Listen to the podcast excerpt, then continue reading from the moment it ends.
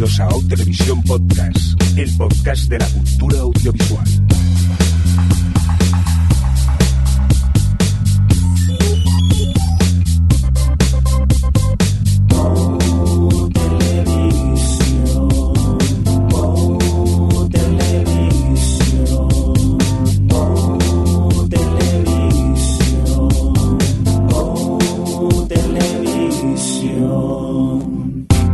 Bienvenidos, bienvenidas a Televisión Podcast, el podcast de la cultura audiovisual. En esta nuestra edición, ya he perdido la cuenta, ahora preguntaré por aquí al equipo porque yo ya no sé cuántas llevamos.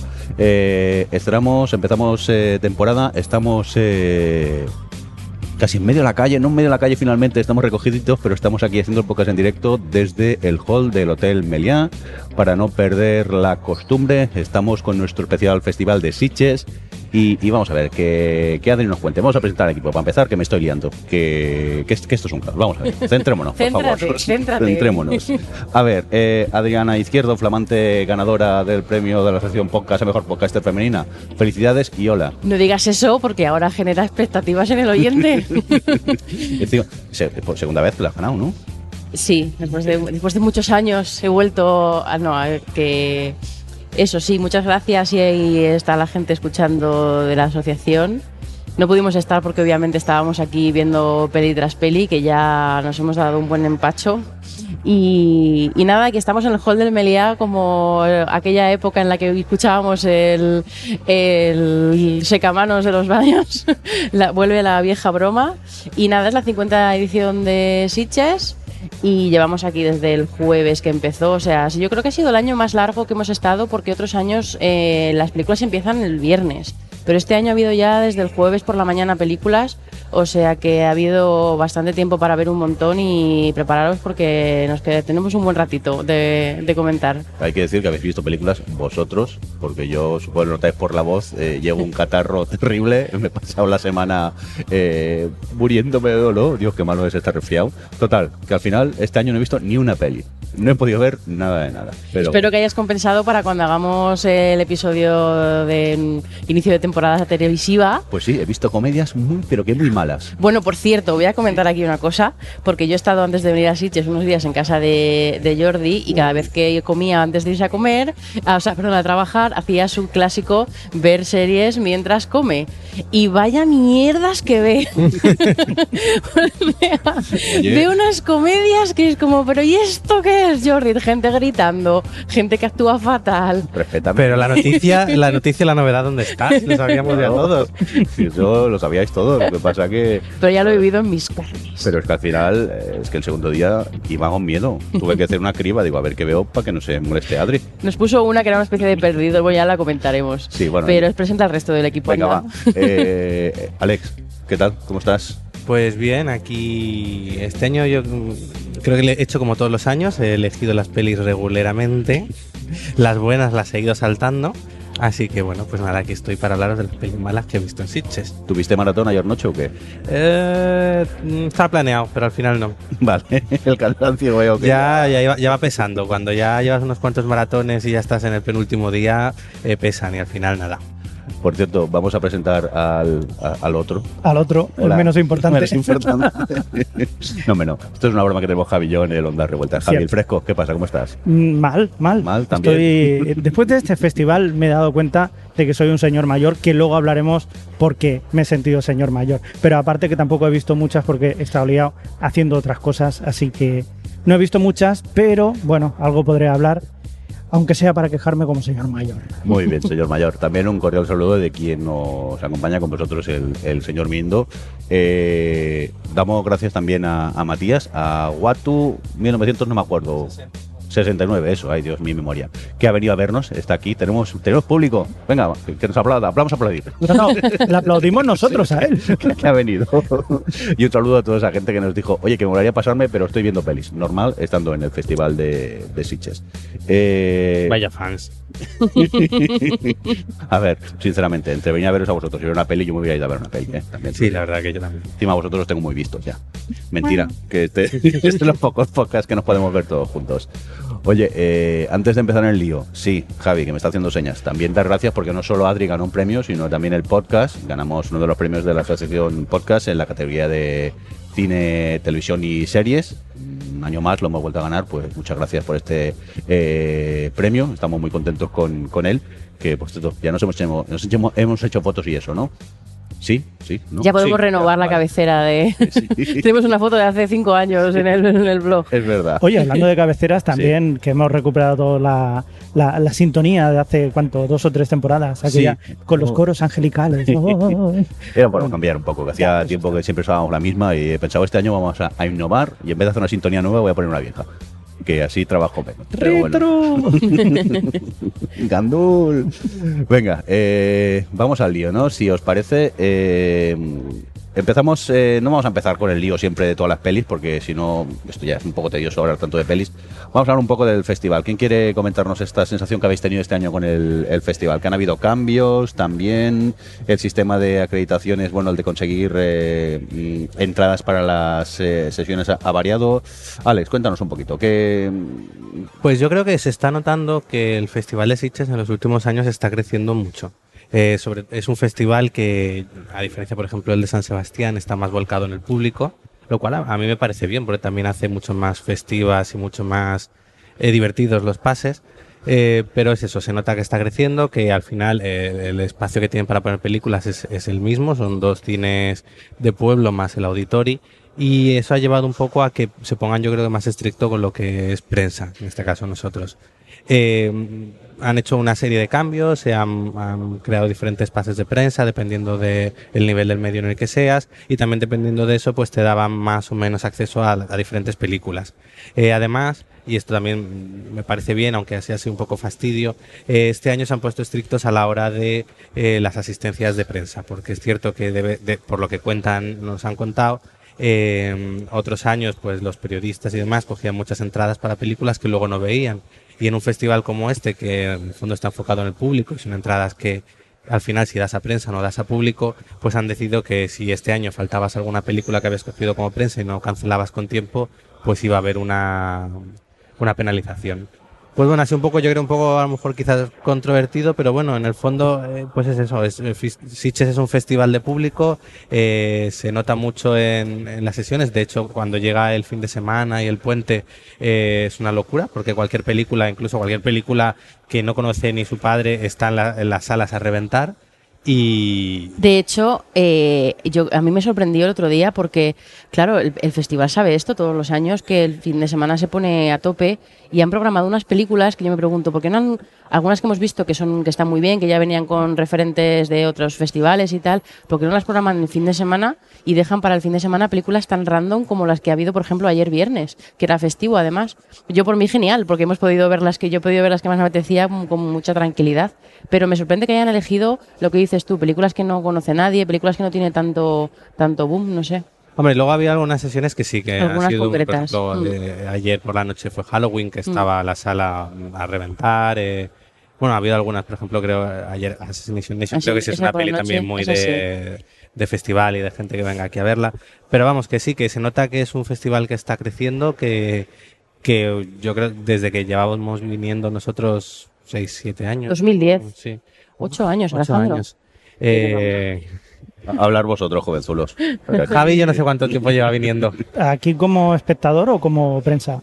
Como espectador. ¿Cuánto llevas viniendo tú a Sitges? 22 años. ¿Y Madre cómo ha cambiado Sitges en estos 22 años? Hombre, ha cambiado un poquito, ¿eh? Así os lo digo, que ha crecido mucho. El otro día me contaban Luis Mayorgas Sí. y las chicas de Fantastine que hubo un año que lo movieron a diciembre. No sé si te acordarás tú, Javi, Sí. por- A para, que, sí, para, sí, que sí, el- sí. para hacerlo coincidir con el estreno de Star Wars. Y, y hubo otro año que le quitaron el Fantastic del título y lo dejaron como festival internacional y, Sí. deja- y no programaron tanto cine fantástico, sino que quisieron hacer en plan festival serio. Exacto. Fue un fail y luego volvieron otra vez tal. Anda. O sea que Sí, ha, sí, ha tenido sí, una sí, historia como muy de altibajos. Sí, intentar renovarse, supongo, pero sí que es verdad, fue muy llamativo lo que, lo que cuenta es que se intentó hacer como un festival internacional un poco más serio, por así decirlo, y, salió mal. Y fue bastante renombrado porque precisamente el Festival de Sitges, si una cosa tiene, son esos, eh, esos fans que, son, que, que hacen que sea tan especial. Entonces ahí digamos que hubo bastante revuelo. Y esto de especiales, ya hablaremos más adelante, que lo que va a pasar. No hace más que, que hacer, que hacer cliffhangers. Next coming. A continuación, pero esto que es el tomate o algo. No, no, es que ha sido la, yo creo que la polémica. No, yo creo que entra bien aquí. Entra, cuenta- coméntalo si quieres. ¿Sí? Y ya nos metemos a. Sí, como no vamos a hablar de la peli. Claro. Cuéntanos, ¿qué ha pasado? Bueno, eh, Señor to- mayor. Todo esto viene a que, bueno, en, en una, en un intento de expandir también a otros, pues sí que es verdad que el Festival de Sitges lo que tiene es que se abre mucho a otros, eh, a otros medios, a otras formas de ver cine, le gusta innovar. Y una de ellas ha sido um, interactuar, por así decirlo, con lo que son hoy en día un- una cosa muy famosa que son los youtubers. En este caso, han- este año han traído a dos, eh, yo creo que dos de los más conocidos que hay en España. Uno, el Rubius, que yo creo que es muy conocido en todo el mundo incluso, que venido a presentar su serie, una serie de animación basada en un cómic que también hicieron, eh, pues basado en, en- en él. Y, y lo trajo. Yo eso lo entiendo, por ejemplo, porque ha sido una serie que va a estrenar, o ya ha estrenado, mejor dicho, Movistar, y venían a la presentación, hicieron la presentación aquí, fue multitudinaria, se llenó, y, bueno, es una forma de atraer un, un público joven, nuevo, y con otra mentalidad y otra forma de ver las cosas. Entonces es, es, es no sé, pues es una especie de apuesta por algo nuevo. Lo puedo entender. Vale. Pues aparte sí. Eh, ese fue el primer youtuber. El segundo youtuber fue el viernes, que tuvimos la ocasión, o no todos, Adri sí que tuvo la ocasión, de ver la película. ¿No? ¿No lo vas a comentar? No. Ah, yo no la he visto. Ah, no lo has visto. No, yo Vale, estaba vale. fuera cuando se oían todos los gritos y todo eso, pero bueno, no, no quiero adelantar. Yo tenía entrada para ir, lo que pasa que al final la tuve que anular por, eh, por circunstancias y tal, pero yo iba a ir a verla. O sea que tuve suerte, por, creo yo, de no haberla visto. Estamos hablando de la película Bocadillo, de otro de los youtubers más famosos que existen hoy en día, que se llama Wismichu, Ismael Prego, que vino a presentar esta película y, y acabó rodeada de polémica. Yo creo que una de las polémicas más grandes que han habido en Sitges en, en- en bastante tiempo. Eh, ¿Quieres hablar un poquito, Adri? Ya, de lo vale, que es? vale, ¿Quieres entrar tú a trapo? o- No, yo, no, bueno, yo comento lo que ha pasado, que básicamente la película de Bocadillo, eh, pues nada, la gente ha llegado, ha comprado su entrada, ha reservado su ticket de prensa y lo que ha pasado ha sido que, bueno, lo primero que se encontraron fue en la sala, o en la, perdón, en la calle, unos carteles que ponían, que avisaban que dentro de la, durante la proyección iban a grabar eh, con cámaras al público y que si entrabas en la sala estabas dando tu, tu consentimiento para que te grabasen, lo cual ya me parece fatal. Estaban, ¿Había mucho cartel o solo había uno? Y Había si no te varios. enterabas- Había varios, pero yo no, me, yo no me enteré, o sea, yo me enteré porque alguien dijo, anda, mira, ¿y esto? Porque si no, yo no me fijo, porque hay muchos carteles pegados por todas Sí. partes y no te fijas. Eh, eso tendrían que haberlo aclarado con la compra de la entrada, porque es que ya te están, bueno, en fin, no sé si a alguien le habrán devuelto en caso de que no haya querido entrar por ese motivo, pero bueno, había varios, ¿eh? sí que había unos cuantos por toda la zona de la cola. Y, y al entrar también. Y nada, y luego pues, lo que ha pasado ha sido que resulta que la película es una misma escena repetida durante una hora, con cambios muy ligeramente, eh, o sea, muy ligeros cambios a modo de un poco del día de la marmota, pero que bueno, que al parecer era ya como básicamente lo mismo una y otra vez. La gente empezó a gritar, la gente empezó a, a, a corear With Michu, devuélvenos nuestro dinero.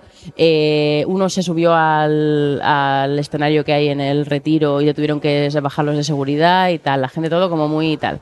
Y resulta que, bueno, finalmente ha sido todo una troleada, estaba todo preparado y ha sido todo porque querían grabar la, relación, la reacción de la gente y que esa reacción formase parte real de la película que va a ser Bocadillo en su conjunto y que se verá en YouTube. Entonces, bueno, pues eh, claro, ha habido reacciones de todo tipo. Eh, obviamente, yo creo, o sea, por una parte, si este chico quiere hacer este experimento y tal, pues mira, me parece bien, cada uno tiene su proceso creativo. A mí lo que me sorprende es que el festival haya permitido hacer esto, porque la gente ha comprado su entrada, la gente ha reservado su ticket, sobre todo ya no por el tema de la pasta, sino por el tema del tiempo, que aquí es muy preciado y tienes que elegir entre películas. Y, y de repente perder tu tiempo en esto y que el festival permita que esto pase y que eh, se genere este tipo de polémica y que baje un poco la imagen del festival y se, dañe y al final con todas las cosas que pasan aquí esto es lo que tenga notoriedad, pues a mí me sorprende que haya permitido que, que, se, que pase esto. Sí, yo tengo sentimientos encontrados en este sentido, porque sí que es verdad que intento comprender, por una parte, el, el- el espíritu del, del festival, de intentar innovar, de intentar Sí, traer yo no estoy en cosas. contra. Acuérdate que tú y, Y yo discutimos con lo de los youtubers. Exacto, que tú decías exacto. que no vayan youtubers y yo decía, pero chicos, si son gente que merece, Claro, merece una claro. oportunidad. De hecho, el, el mismo With Michu, hacía en la rueda de prensa matutina, hablaba sobre precisamente sobre los prejuicios que tenía mucha gente, sobre todo en el mundo del cine, sobre este tipo de- de nuevos creadores y nuevas formas Mm. de ver las cosas. Entonces decía, voy a intentar romper todo esto regalando mi cine, o sea, haciendo un regalo al mundo del cine. Esto es lo que Bueno. decía. Es bastante. Luego hay que decir que él se ha puesto eh, incluso autotroleándose a sí mismo como el mejor director de España. O sea que eso ya. Se está haciendo, ¿cómo es lo que hizo este Joaquín Phoenix? Que hizo aquella, todo ese, aquel circo de... Para el documental aquel. para el que- documental aquel. Un que de- poco decía ese- que dejaba la actuación y se hacía rapero, Sí. me parece. Salió Letterman Ese rollo. Mm. como superido y tal. Exacto. Que yo, acuérdate, que yo, o sea, cu- cuando salió lo de que venían el Rubius y tal, la gente empezó, ay, es que claro, porque los youtubers, porque el festival. Y yo me, me- vamos, me he desgarrado defendiendo que viniera el Rubius y tal, porque no dejan de ser gente que genera contenidos, que te Sí. pueden gustar más, menos, sí, sí, sí, puede sí. ser el público o no, pero ¿por qué no van a tener su Hombre, lugar aquí lo igual? criticable es que venga, eh, bueno, y que tampoco, porque es otra cosa, pero porque viene por una serie. Pero vienen Rubius. otras series, otras- nadie se ha quejado de Sabrina, nadie se ha quejado de eh, la, otra, ¿cómo se llama? La de House Hill. Bueno, han presentado varias series en, en Sitges. Hay un apartado que se llama eh, Series Sitges. Y no olvidemos que es un patrocinador directo, Movistar, Movistar, que sí. es del festival. O sea que yo creo que más o menos está relacionado y tiene más o menos sentido. Lo de Bocadillo quizás no le veo tanto sentido. Mm, es que no sé. Lo ves sentido en el sentido de que sí, precisamente como que tú quieres innovar, intentar hacer algo, de que no siempre sea lo mismo y está bien. La pregunta podría ser incluso si esto, lo de bocadillo, que es repetir una escena durante tres, o sea, de tres minutos durante una hora y pico, esto lo hace Lars von Trier, por ejemplo, igual estamos hablando ante un experimento sociológico, arte y tal. La cuestión, la cuestión en todo caso es el mensaje que tú vas a dar con todo esto. Entonces, si luego más adelante vemos el documental y tiene un sentido, tiene un mensaje, lo puedo entender. Si es una troleada, si verdaderamente ha sido una troleada, que decir, bueno, pues te dejamos hacer esto, entonces ahí el festival ha perdido bastante, creo yo. A mí esto de lo de Wichimichu este eh, me ha recordado mucho, había una, una serie de anime que se llamaba La desaparición de Haruki Suzumiya, cuya segunda temporada fue también una troleada a sus fans, porque era una serie muy peculiar, muy rara, contada en desorden, eh, pero bueno, una primera temporada bastante, a mí me gustó mucho porque era diferente. Pero en la segunda temporada se pasaron y resulta que de los 10, 12 capítulos que son, eh, 7 de ellos son el mismo capítulo con muy pequeños cambios. Y Entonces, claro, eh, pues imaginaos allí también los fans en Japón esperando la segunda temporada, porque la primera había sido un bombazo. De repente llegaron y les pusieron, pues eso, siete capítulos que eran el mismo capítulo con algún cambio de a lo mejor eh, la, ro- la ropa de algún personaje o tal, pero era exactamente lo mismo. Eh, pues eso, eh, lo, lo he pensado un poco ahora cuando decías que si lo hacía las Bontero tal, digo, bueno, eso ya... Sí. O sea, de hecho, el- ¿Hasta qué punto? eh, claro, obviamente pues, fue un mosqueo grande porque era como, perdona. repetir, eh, repetir en bucle durante, yo creo que se ha hecho ya otras veces el- este experimento, ¿no?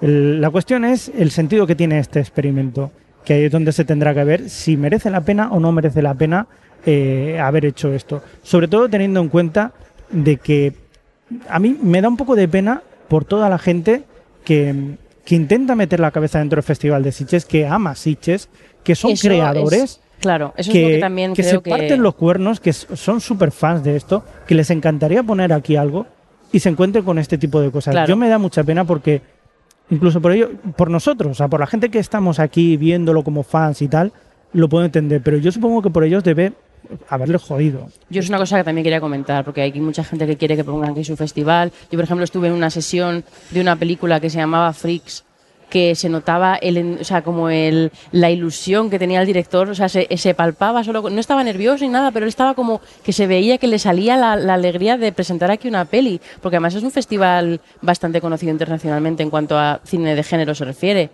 Y claro, que mm, venga, vengan esas troleadas y está estar quitando sesiones, pues yo entiendo que eso tiene que frustrar a muchos creadores que, en fin, les gustaría tener un hueco. Hombre, es un poco triste que eh, este festival que en el recuerdo principalmente Por por, Sí. por esta anécdota Sí, sí, sí, y con- no por muchas más cosas que han ocurrido en el Con festival. todo lo que ha ocurrido en este festival, con todas las cosas que han que, que habido. ha venido Nicolas Cage, tío. Ha y venido Nicolas que- Mira, cuando venía yo que había quedado para, para ver si montábamos el tinglao este, eh, no podía entrar porque estaba en la puerta Sayamalan firmando como loco. Y yo, bueno, pues a ver, señor, ¿me deja pasar, por favor? Además, ha sido muy, muy digno Nicolas Cage la entrada porque no la entrada, sino la presentación, todo lo que ha hecho. Se ha comportado como una estrella de Hollywood y el tío ha sido muy serio, muy agradable con todo el mundo. Se ha entrado con todo lo que le decían. Pensaba que iba a ser una serie de Hollywood, ha roto la, la habitación del hotel, No, ha no, no, escupido a la no, no. gente o algo. O sea pero- que no, que verdaderamente es un tío que se, se ha volcado y, y ha sido una estrella de verdad. O sea, Ha hay sido, gente que venía a has- reírse y tal, como Nicolas Cage, y ha quedado impresionado por este tío porque se la ha tomado, o sea, muy profesional. Es un tío muy profesional. ese americanos son muy profesionales, ¿eh? Sí, Pero bueno. Sí, sí, sí. Oye, vamos a hacer una cosa que, y si hablamos de películas, porque llevamos casi 20 minutos de especial y no hemos hablado de ni Bueno, una pero es que Malditos festival, youtubers. el festival de Sitges no solamente son películas, es todo lo que los rodea y es todo, que hay muchas cosas ahí. Javi, al grano, no, Vale. no, no empieces otra vez. que- Vale, vale. Venga, vamos a empezar eh, con películas y vamos a hacer como siempre. Hemos cogido el, el- el programa de Sitges y vamos a ir eh, tal y como está el programa con las pelis que habéis visto. Empezamos con la inauguración, una peli que tuviste oportunidad de ver tú, Alex, esta Suspiria. Yo, he sido yo, la ASO y yo. Alex bueno. es AX. Ah, vale, vale. Aquí, esto es el making of. Es verdad, somos dos As y dos Jotas. Menos mal que yo no he visto pelis, porque si no vaya a caos.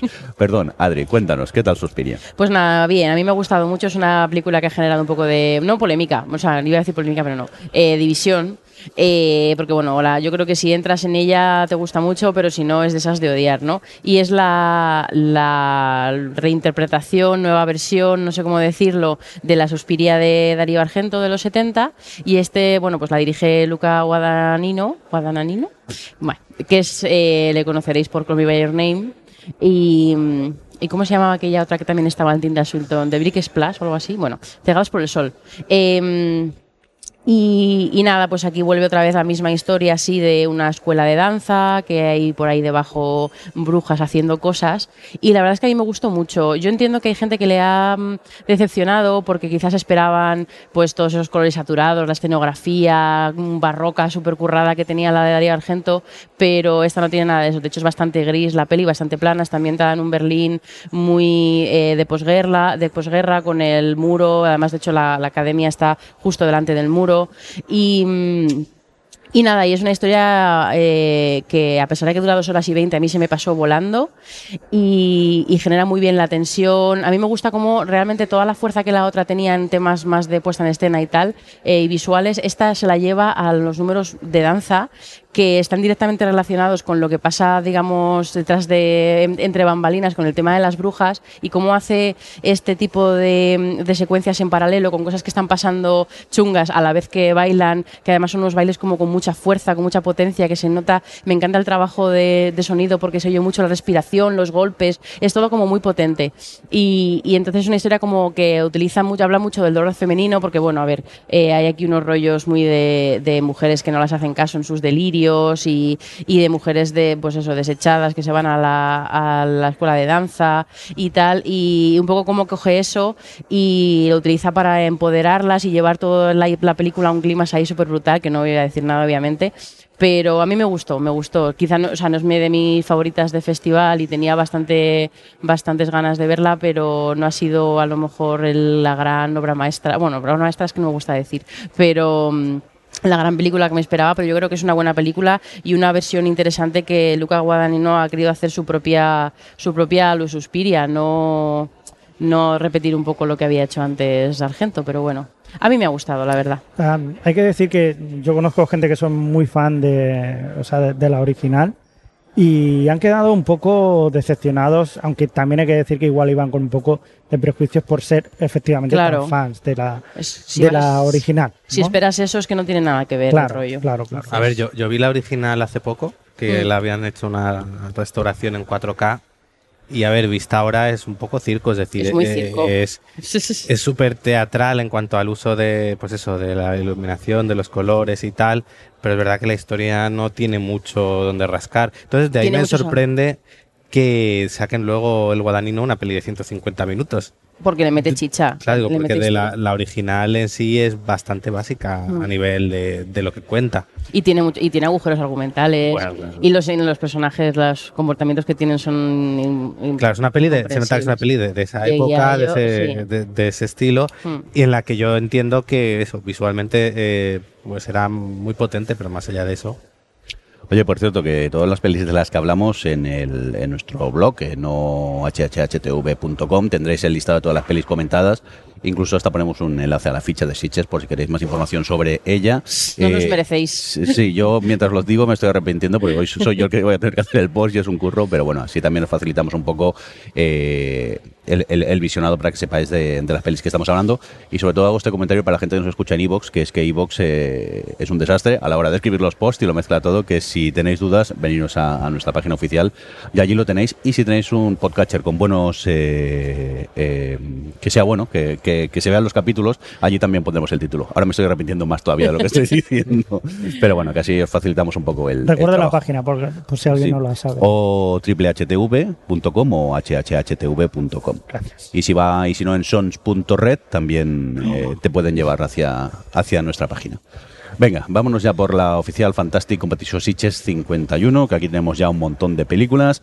Y empezamos ya con estos títulos que yo ya no sé cómo pronunciar. Este Apóstol, ¿sería Apóstol? Apostel. Apóstol. Apóstol, el apóstol. Esta, Javi, la habéis eh, visto todos, así que empezamos contigo. Vale. Esto es una película que es original de Netflix. Hay que decir que de hecho ya mismo podéis eh, verla.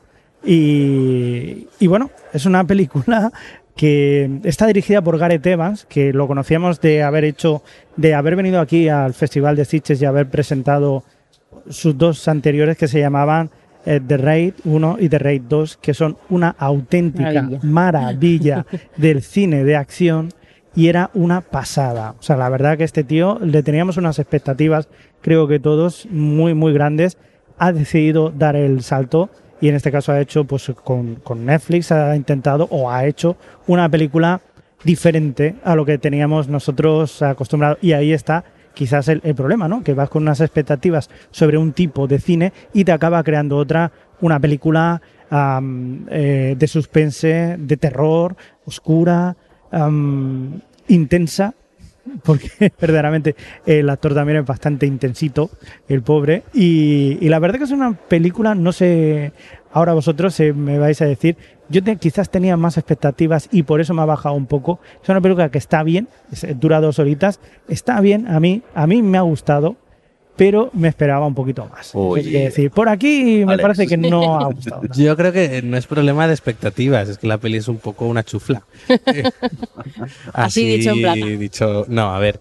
eh, estuve cuando la, salió el director a presentarla y tal, él estaba muy contento también porque decía que, que era una peli que él podía rodar en su tierra, porque claro, The Raid, The Raid 2 están hechas en Tailandia. eh, O Indonesia. o Indonesia, bueno, creo, sí. mm, por allí. Y, y él, él es gale, eh, eh, bueno, él es de Reino Unido, entonces Amplía, amplía fronteras. y entonces eh, él estaba contento por decir eso, que había, se había vuelto a su tierra, había podido hacer una película allí y demás. A ver, bueno, no hemos dicho de qué, no hemos dicho de qué va, ¿no? Es de un Cierto. es eh, de un tipo que va a rescatar a su hermana de una secta que, le ha- que la, la ha secuestrado y que pide un rescate. Entonces él decide infiltrarse entre ellos y ver qué pasa. Entonces, bueno, pues una de estas pelis en las que Ambientada en 1905, Y también que también le da un toque junto con el eh, con todo lo que hay alrededor. Y es una peli que empieza bien, eh, plantea pues eso, el suspense un poco de, de a ver cómo es esa secta, porque retienen, ahí pues hay cosas chungas y tal. El problema es que desarrolla muy mal todo. Desarrolla mal los personajes, eh, La desarrolla mal la, pues eso, la mitología, la historia, lo que sucede allí y al final, eh, sí, a primera media hora dices, ah, qué bien, qué bien, pero luego empieza todo a no tener sentido alguno, a llevarse fatal y algo que eh, resulta muy molesto, a gritar todo el mundo.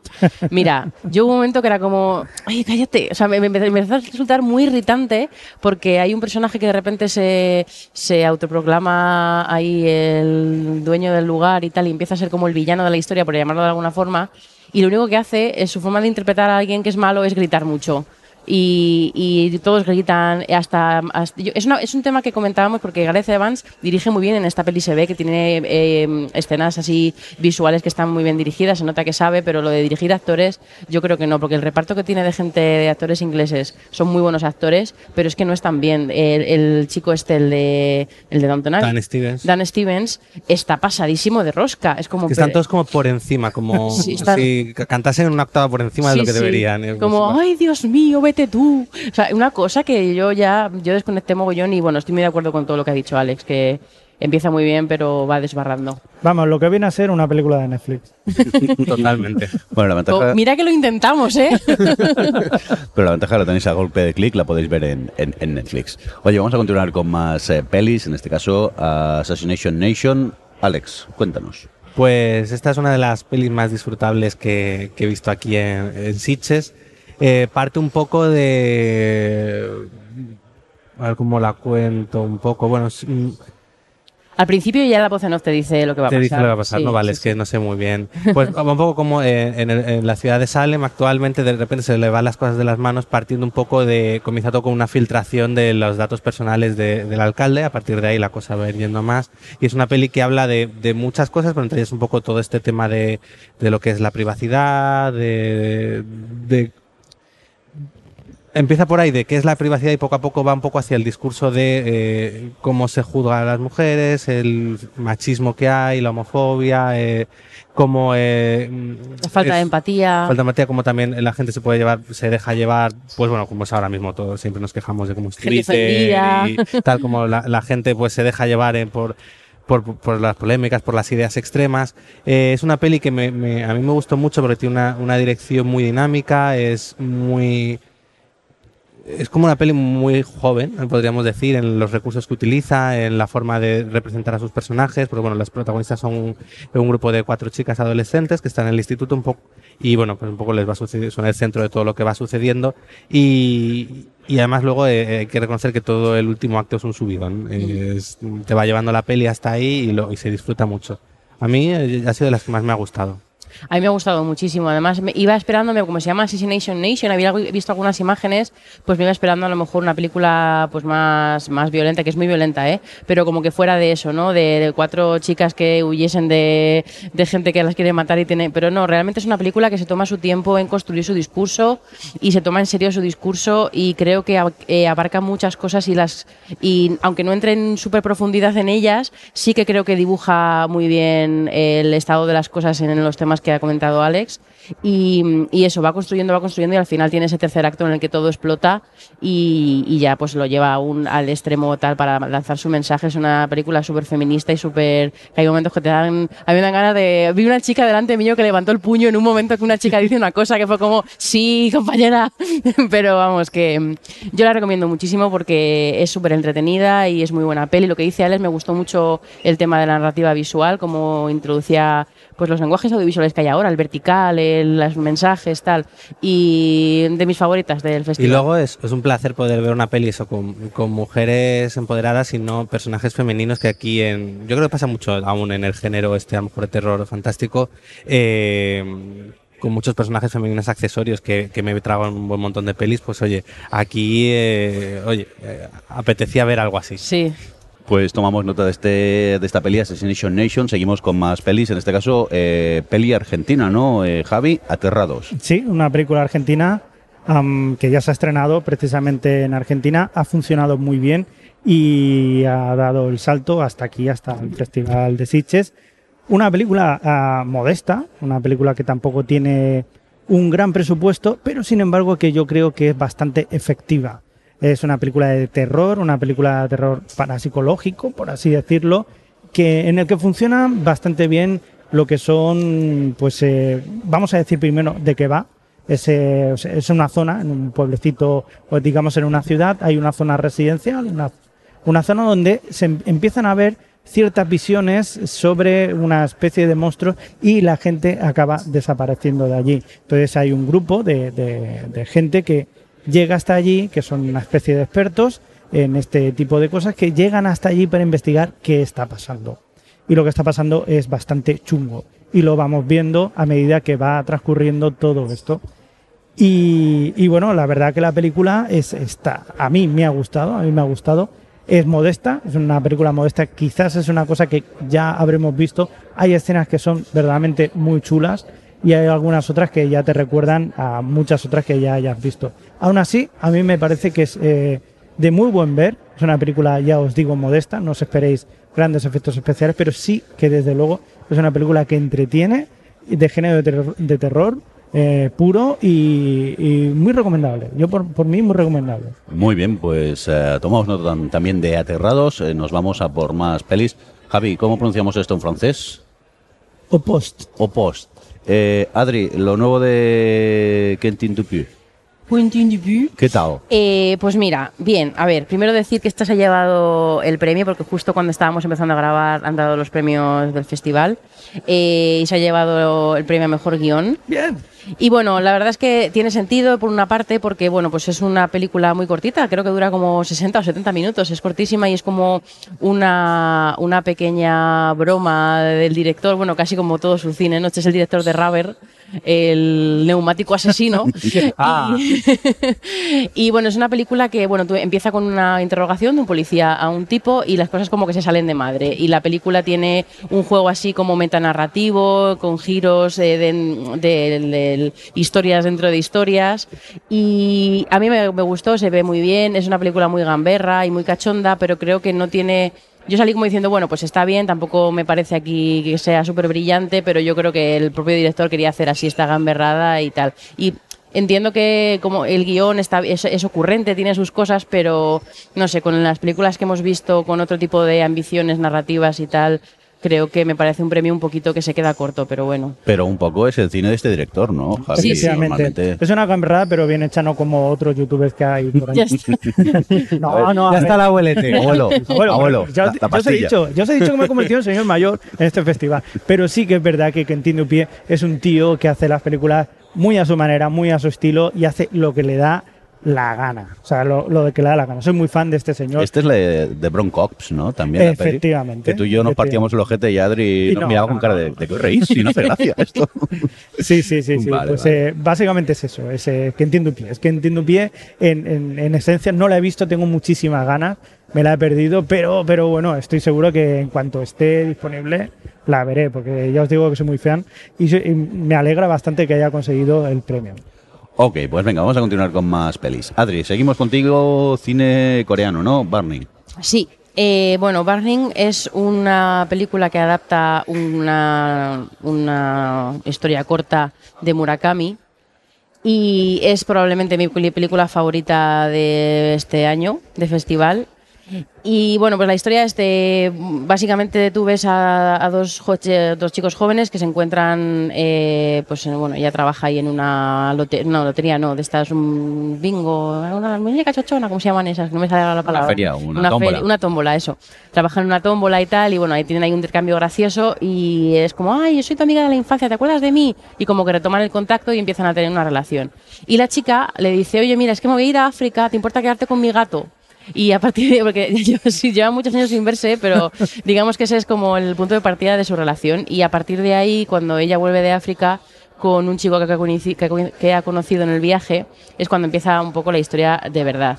No quiero contar mucho más porque, pues bueno, juega bastante al misterio con respecto a los tres personajes eh, y es una historia que se cuece muy a fuego lento, muy de, pues la verdad es que es eso, muy asiática en su, en su forma de expresar, en su tempo, es todo como muy poético, muy visual, como va dándote con muchísimos, muchos detalles y muchas sutilezas, eh, sobre todo las piezas del puzzle para que tú vayas conociendo a los personajes y entendiendo lo que pasa y poco a poco va construyendo, eh, te va atrapando, además que dices, pero realmente no, está pasando nada, simplemente el día a día de ellos que van quedando, van haciendo cosas, pero poco a poco ves que va pasando algo, va pasando algo y se va descubriendo ahí que hay algo en, en el subfondo que no estás viendo hasta que de repente ya todo explota y bueno, pues ya, eh, eh, bueno, en fin, sí, ya empiezas a flipar y empiezas a unir todos los puntos y, te das cuenta de lo que está pasando y nada, me, me parece genial lo que hace porque construye una historia de misterio, a la vez habla mucho de una situación social, de clases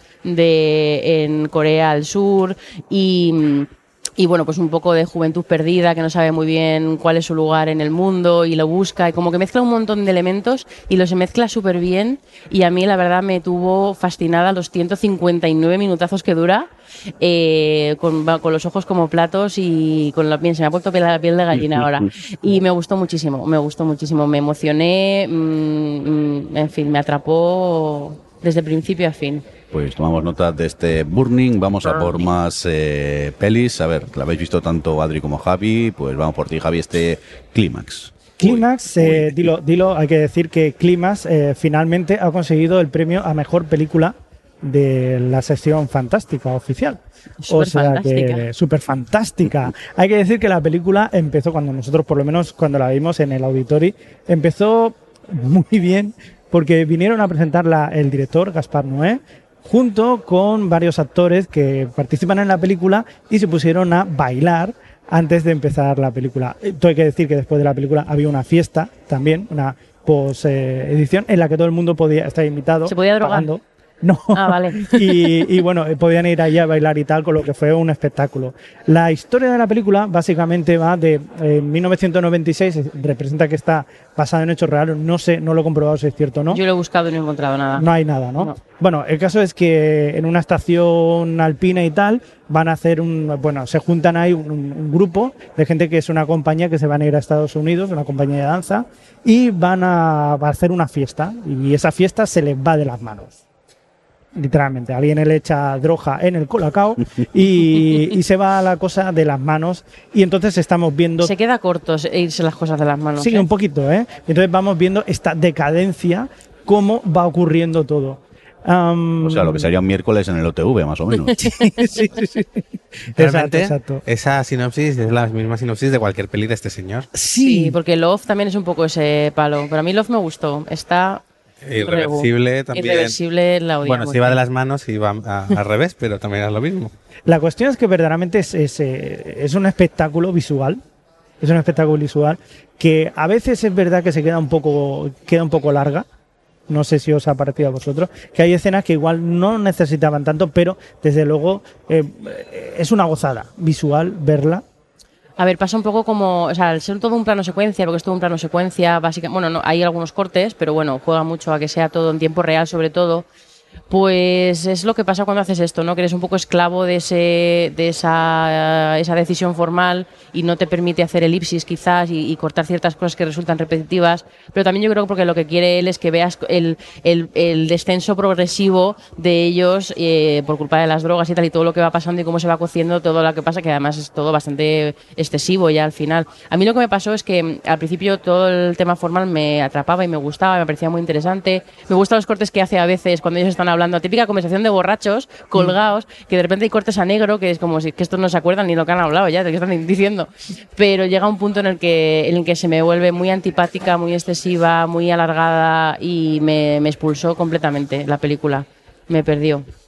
Pero bueno, no lo veo, la veo interesante, pero no sé, para la mejor película y en Sitges Cinema Fantastic. Ya, a mí me pasó igual. Es decir, es una película que me gustó, formalmente me gustó.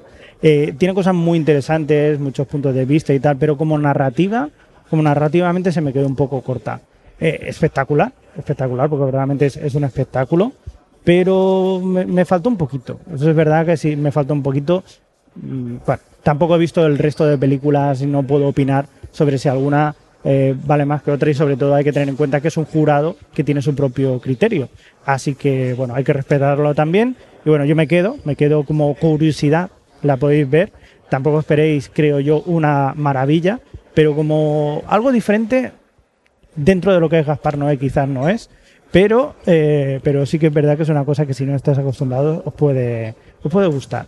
Muy bien, pues de la peli de Gaspar Noé Clímax, continuamos con más cosas y nos vamos por esta Fugue o Fugue, ¿cómo titularíamos esto? Fugue, no sé, es que esta, esta es polaca, entonces. O no es que polaco, sea checo, en sueca, ¿no? Es una coproducción aquí.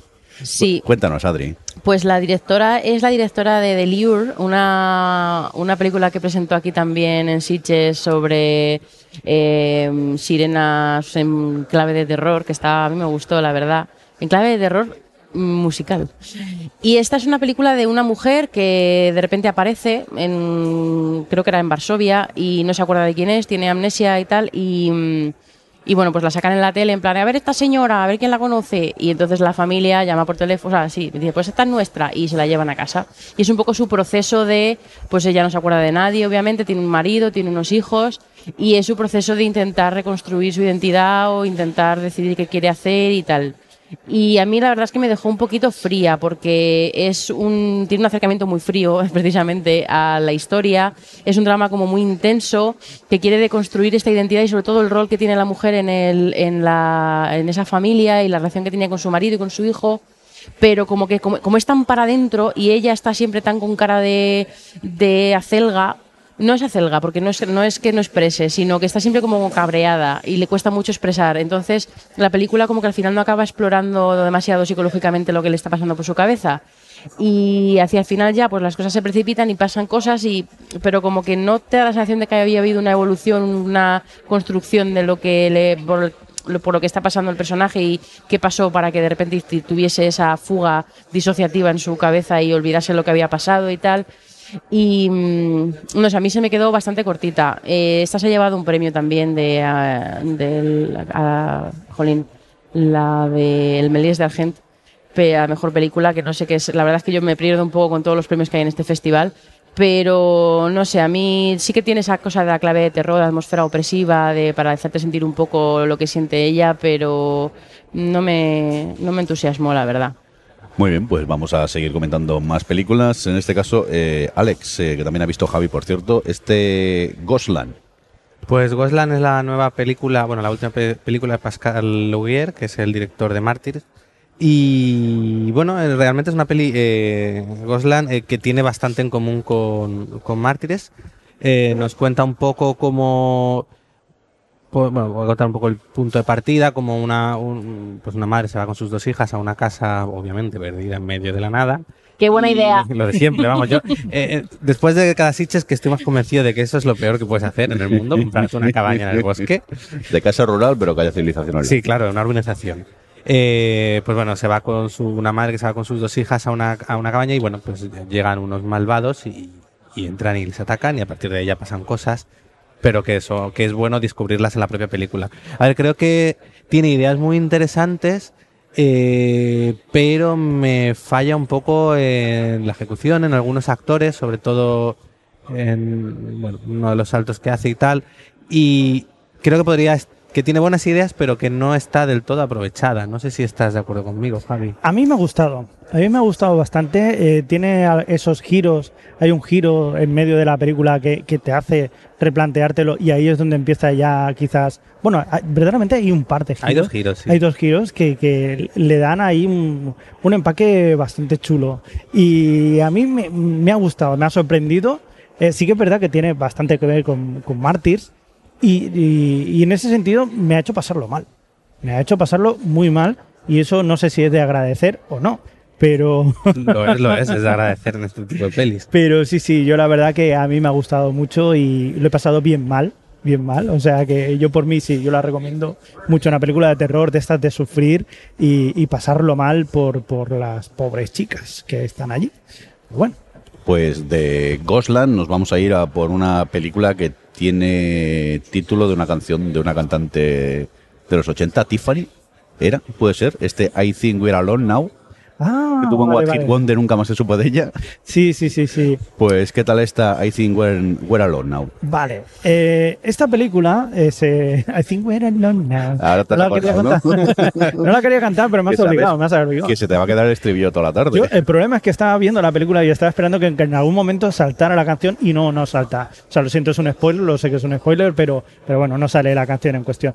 Eh, ¿De qué va la película? Nos encontramos con Peter Dinklage, el famoso Tyrion en Juego de Tronos Haciendo de Tyrion. haciendo de, de Tyrion intensito, eh, que bueno, representa que es un, eh, bueno, verdaderamente es una película posapocalíptica en la que eh, de repente no se sabe muy bien por qué, tampoco lo explican, ah, la población, un 99% de la población muere. Súbitamente, Por- que no además. súbitamente. Y este señor, pues que era bibliotecario, pues se queda en su pueblo limpiando y ordenando el pueblo, pues porque, coño, tampoco lo va a dejar así. en todo esto... No, no va a la tele, no hay nada. en, en todo esto, recordando aquella, aquella serie de, de The Last Man on Earth, De las Manonet. de sí, Last Man on Earth, sí, sí. pues en este caso... No es el último. No es el último, efectivamente. Y a partir de aquí, pues empiezan a pasar cosas que le rompen ese esa monotonía que tenía como una cosa normal, aparte de, de lo- de no ser tan normal lo que ha ocurrido.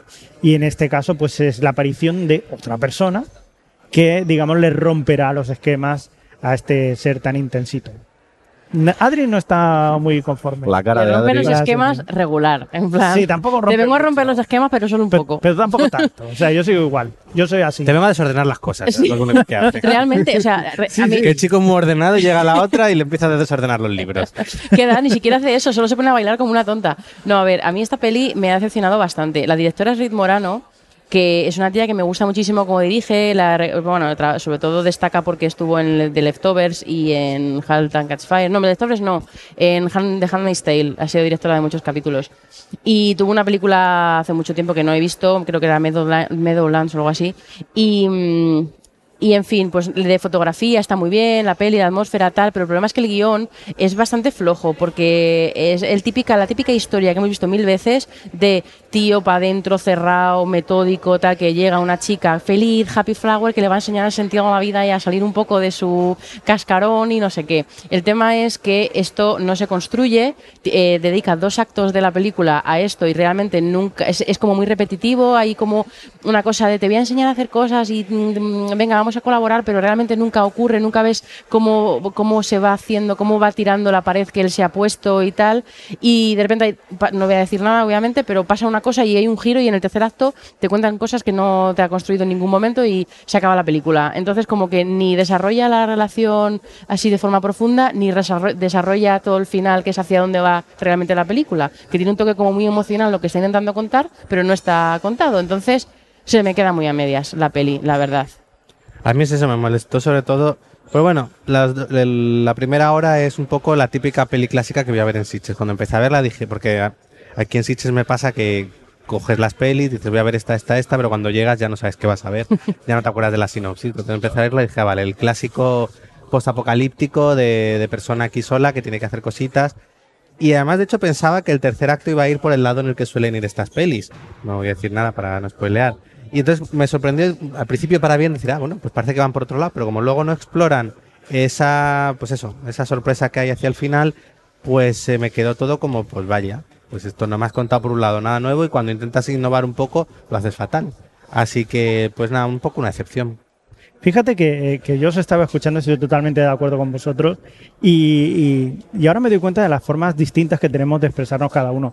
Porque yo verdaderamente lo resumiría con es regulera. ya está, siguiente. Muy bien. Pues desde, después de este Thing We're Alone Now nos quedamos con Keepers. Eh, Alex, cuéntanos, ¿qué pasa con ella? Pues mira, estos son tres señores en un faro.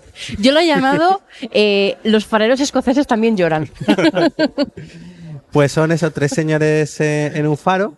Uno de ellos es Gerard Butler. Peter Mulan, Peter, ¿ese quién es? el viejo. viejo. Mm. Y me Mira, suena le de abras la algo. boca, Me eh. me Mira, me suena un respeto a. Peter. sí. Peter Mulan, además que tiene una voz muy... Sí, no, Muy impone, impone. Así como farero es como, uy, le voy a hacer caso a lo que Es diga. rudo, es farero rudo. Total. Bueno, pues eso, volviendo al tema. Son tres fareros que pues les, les toca su turno de estar cuidando el faro y están allí en el faro y de repente pues encuentran un pues un- una persona que ha chocado en la isla en la que tienen el faro y una caja con lingotes de oro. Entonces ahí deciden quedárselo y a partir de ahí empiezan los problemas. A ver, si la peli no está mal, lo que pasa es que llega un punto en el que como sabes lo que va a ocurrir, Es que es muy predecible. por un lado es predecible, pero otro te lo han contado al principio. Pues dice, esta es la historia de tres fareros que no se supo nunca nada más de ellos.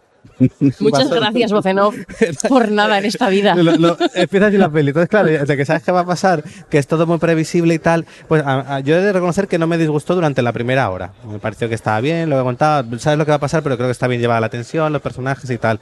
Pero luego ya, cuando sucede cierta cosa y ya el último tramo era como, ay, que se acabe, que se acabe. Se me hizo un poco pesaica. Además de que estaba sentado en primera fila en la auditori y había un problema, que me puse en el lado equivocado y los subtítulos en español me los tapaba la escalera. Yo la tuve que leer con subtítulos en catalán y yo de eso no entiendo mucho, así que... Y a los escoceses se les Los entiende escoceses menos, así que fue un poco difícil, pero bueno. Yo estoy de acuerdo con lo que ha dicho Alex y a mí además yo creo que se me hizo más pesada antes que a él, porque yo era como él, he visto muchas veces esta peli y no me está aportando tanto. Muy bien, pues eh, después de este Keepers nos vamos ahora mismo a por Killing. Eh, Adri, ¿qué pasa con Killing? Pues Killing me gustó, eh, fue una sorpresa de estas sí. que dices, ¿qué echan esa tarde? Pues me la- de estas de relleno, no de relleno, pero que hay películas que sí que conoces más o tienes como más intención de ver y otras que dices, pues a ver esta, ¿no? Y me sorprendió un montón. Esta se ha llevado el premio a Mejor Música Original. Muy chula, además. Eh, sí, muy chula la música. Y, mm, y bueno, es una película japonesa de Shiniya Tsukamoto, que es el director de las películas de Tetsuo.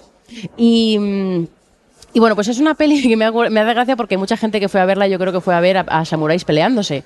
Pero realmente no, porque es una peli de samuráis en plan Hamlet, matar o no matar. Esa es la cuestión. Y se hay, hay que decir que solamente hay uno que es el que se lo plantea, ¿no? Es Sí. decir, estamos un poco. Se, se nos está yendo un poco de la mano. ¿Por qué matamos tanto? Sí, pero realmente hay- hay- Vamos a hablar un poco. Hay pocas peleas, ¿no? Las pocas, o sea, hay pocas luchas ahí de, con, con las katanas. eh, y las pocas que hay no se ve mucho porque parece que no hay mucho presupuesto.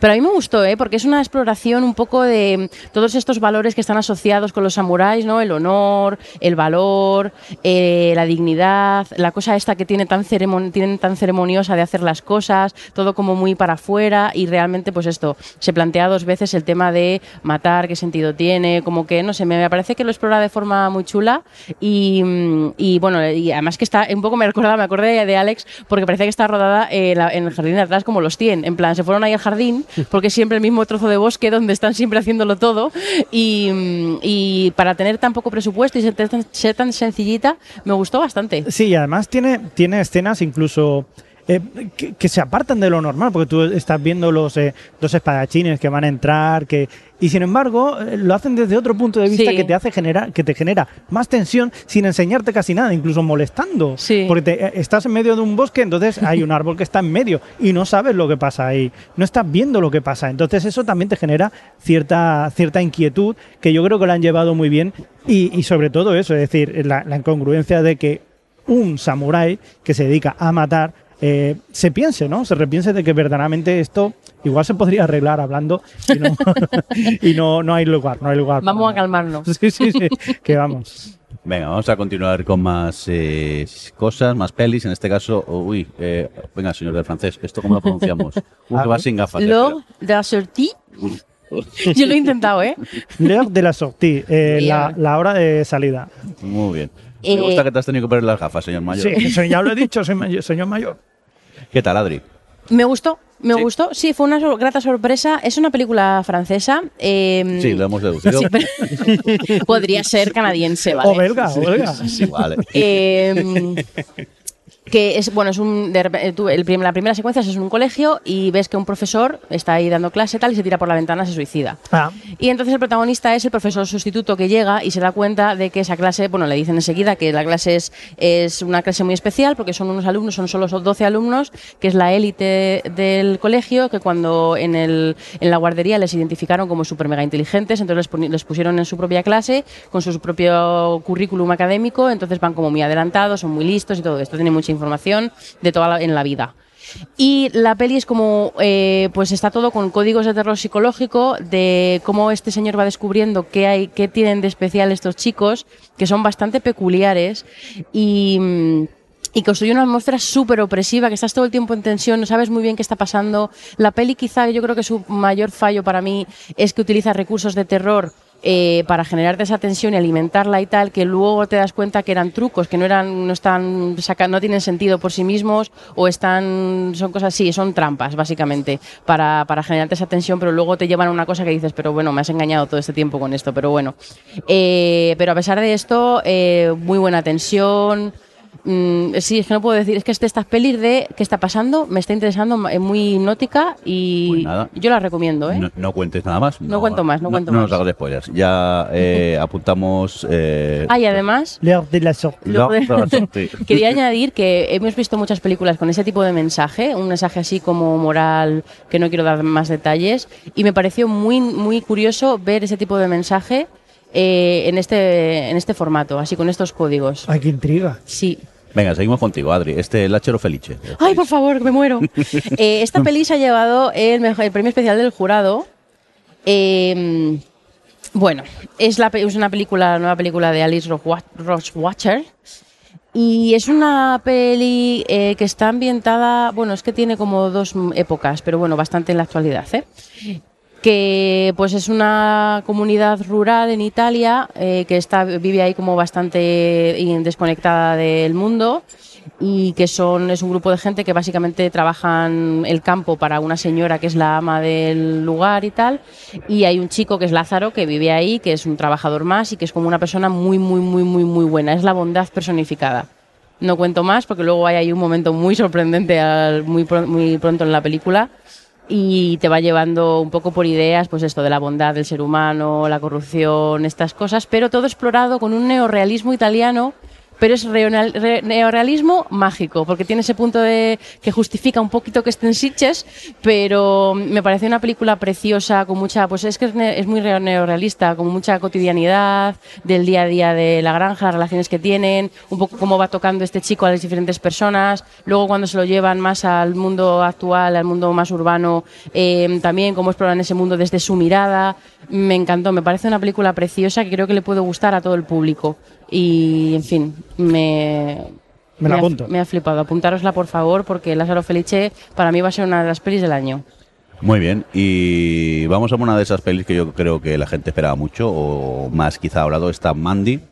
Mandy, efectivamente. Mejor Ni- dirección. Nicolas Cage ha ganado mejor dirección. Sí. Panos Cosmatos. Muy bien. ¿Y qué me contáis de, de ella? Pues mira, entiendo que haya ganado mejor dirección porque es una peli como muy horterilla, toda ella. Así con mucho colorinchi, una música como muy... tum, tum. Pero Hijo, vamos. qué hater. Luego es. eh, qué cosa más insoportable, por favor. Nos cuenta cómo Nicolas Cage está casado con una señora y, de repente llegan unos de- de una secta así un poco pirados, secuestran a la señora y Nicolas Cage pues tiene que vengarse o bueno. Bueno, que no, no- un poco piraos. un poco sí, un poco sí. drogados también. poco. Pero duda, ¿es comedia esto? o- No, no. No, vale. Y pare- pare- No, no, no, no solo no es comedia, sino que es la intensidad. Vale, pero. Los planos alargados. Todos hablan muy intensas. lento. Todos hablan como cuando el Walmart se te quedaba sin pilas. y es que es desesperante. Además, dices, bueno, hablan lento, pero lo que dicen es interesante. Pero lo único que dicen son estupideces. Entonces, Son es- diálogos súper vacíos. ¿Es comedia involuntaria, entonces? No, No, porque no, no. te ríes eso tampoco, ni, ni eso, ni eso. Vale, vale. Yo- Se hace pesada. A ver, es una peli que realmente yo, yo entiendo sus ideas, entiendo lo que, lo que busca hacer un poco, pero creo que se pasa en. Pues eso, la gente de la secta es muy intensa, pero al final todo la verborrea que, que sueltan no, no va a ningún lado, Hmm. no te dice nada nuevo, realmente está todo muy vacío. Entonces, al final, si tú me dedicas media película a un poco a ver esta gente de la secta y no sirve para nada, pues bueno, se acaba haciendo muy pesado. Y luego, realmente, cuando esperas que ya empiece lo bueno y bueno, lo bueno, entiéndeme, eh, Nicolas Cage eh, tomándose la justicia por su mano, tampoco es para tanto. Entonces, no sé, me Bueno, bueno, pareció tiene- una decepción, al menos personalmente.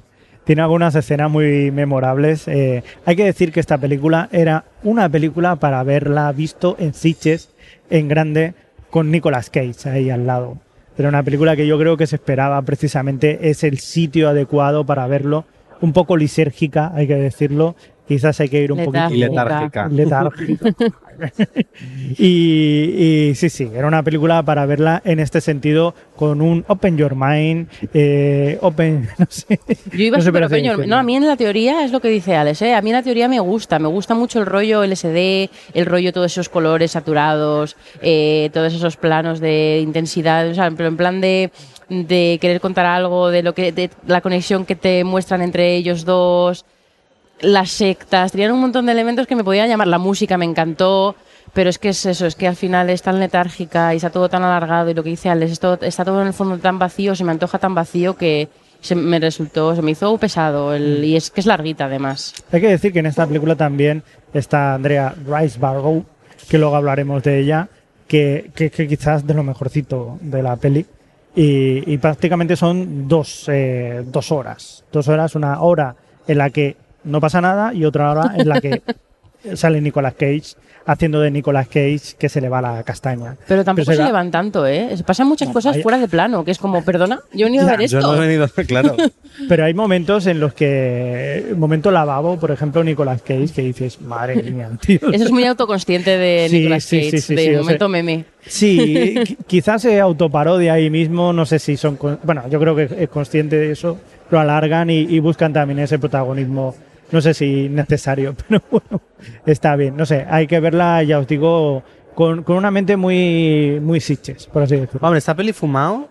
No cosa, ¿eh? Puesto de LSD como Lo ellos. del SD puede ser disfrutable. No ¿eh? lo quería lo decir, pero sí, sí.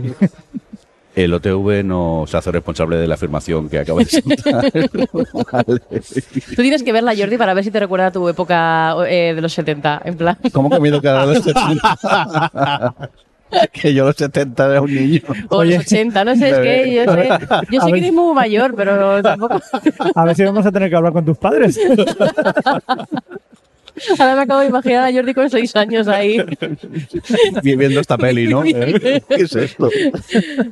El niño llora mucho. una pastillita. venga, niños, vamos a continuar con más, más cosas. Eh, Javi, Nancy.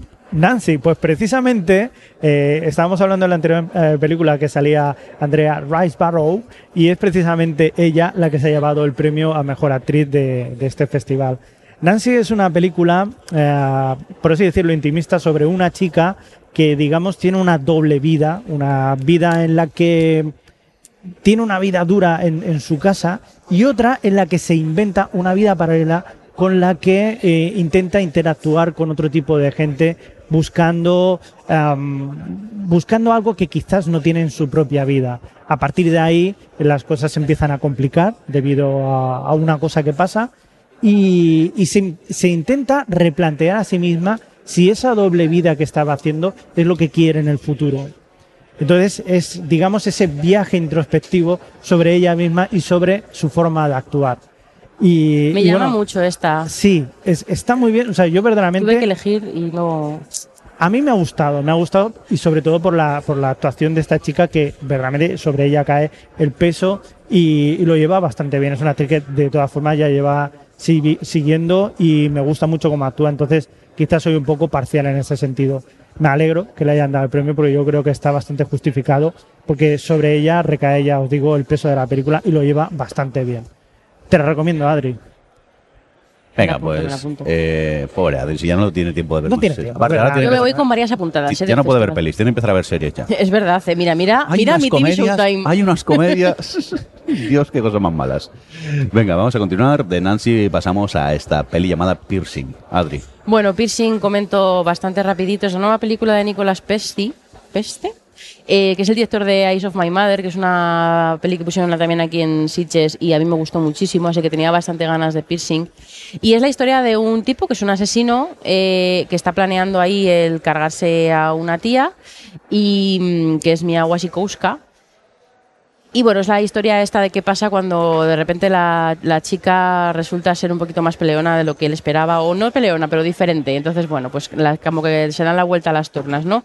Y es una peli que, que quiere como darle la vuelta a, las a la película que hemos visto mil veces de eh, tío se quiere cargar a tía o ratón que se convierte en gato, pero realmente se queda bastante a medias de, o sea, estilísticamente y musicalmente es interesante y al principio tiene como un humor negro que tiene momentos chulos, pero como que mm, se me quedó bastante a medias y bastante mm, sádico teniendo flashbacks con sus con su trauma eh, de que hemos visto muchas veces y en fin, no la recomendaría particularmente. Coincido contigo, Adri. Yo también la vi y no, en este sentido no creo que aporte nada nuevo y desde luego puede haber dado mucho más de lo que al final acaba dando. O sea que no, yo por mí no.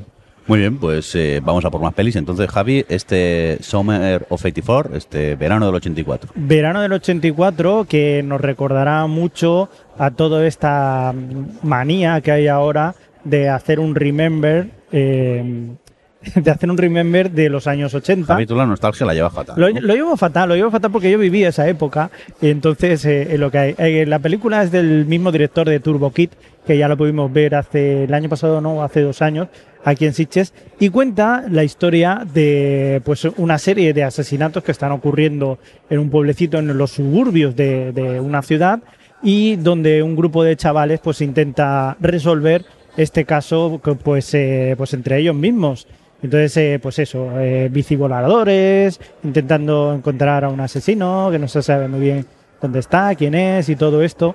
Que más o menos está bien, si además si te va el rollo de la nostalgia, pues también es un punto a favor, pero que tampoco es una película que, que te diga nada nuevo que quizás ya la hayamos visto otras veces. O sea, que si te va la nostalgia, mola. Lo que pasa que tú, que no eres muy fan de eso... Efectivamente, Te o sea, es, es como ver Stranger Things pero con asesinatos. Bueno, ¿Sí? sí, claro, en Stranger Things no muere nadie, es verdad. es verdad. Bueno, sí, sí, pero a ver, como un asesino en serie, un rollo de esto. Ok, ¿vale? venga. Ve de monstruo, pues asesino. Muy bien, pues tras este Summer of 84, eh, verano del 84, seguimos con más eh, pelis. Nos vamos a por esta Under Silver Lake. Cuéntanos, Adri. Me viene genial. Deja de hacer mm, Blow Raspberry. Cuidado, cuidado, cuidado que esto es eh, separación a aquello que lo he encontrado con muchísima gente que Sí. o le ha encantado o le ha parecido una mierda, así de simple. Pero me viene guay lo de la nostalgia que comentabas, porque Ay, ay, realmente Under the Silver Lake tiene mucho de esto. Y es que, eh, bueno, Under the Silver Lake es la nueva película de David Robert Mitchell, que es el director de It Follows, que mm, el protagonista es Andrew Garfield, que, Sin bueno. Sin duchar en toda la película. Sigue con el pelazo. Que huele. Sí, a ver, el pelazo, quiero decir, si quieres, haga- quieres mm, restregarte contra su pelo todo el tiempo. Bueno, en esta película precisamente, precisamente no, no. Porque tiene pinta de no habérselo lavado en un tiempo. Pero bueno, pues es un tío que vive ahí en, California, en Los Ángeles, entiendo. eh, y que no tiene trabajo, no hace nada, está todo el día tirado y de repente pues se inventa un mis bueno, se inventa.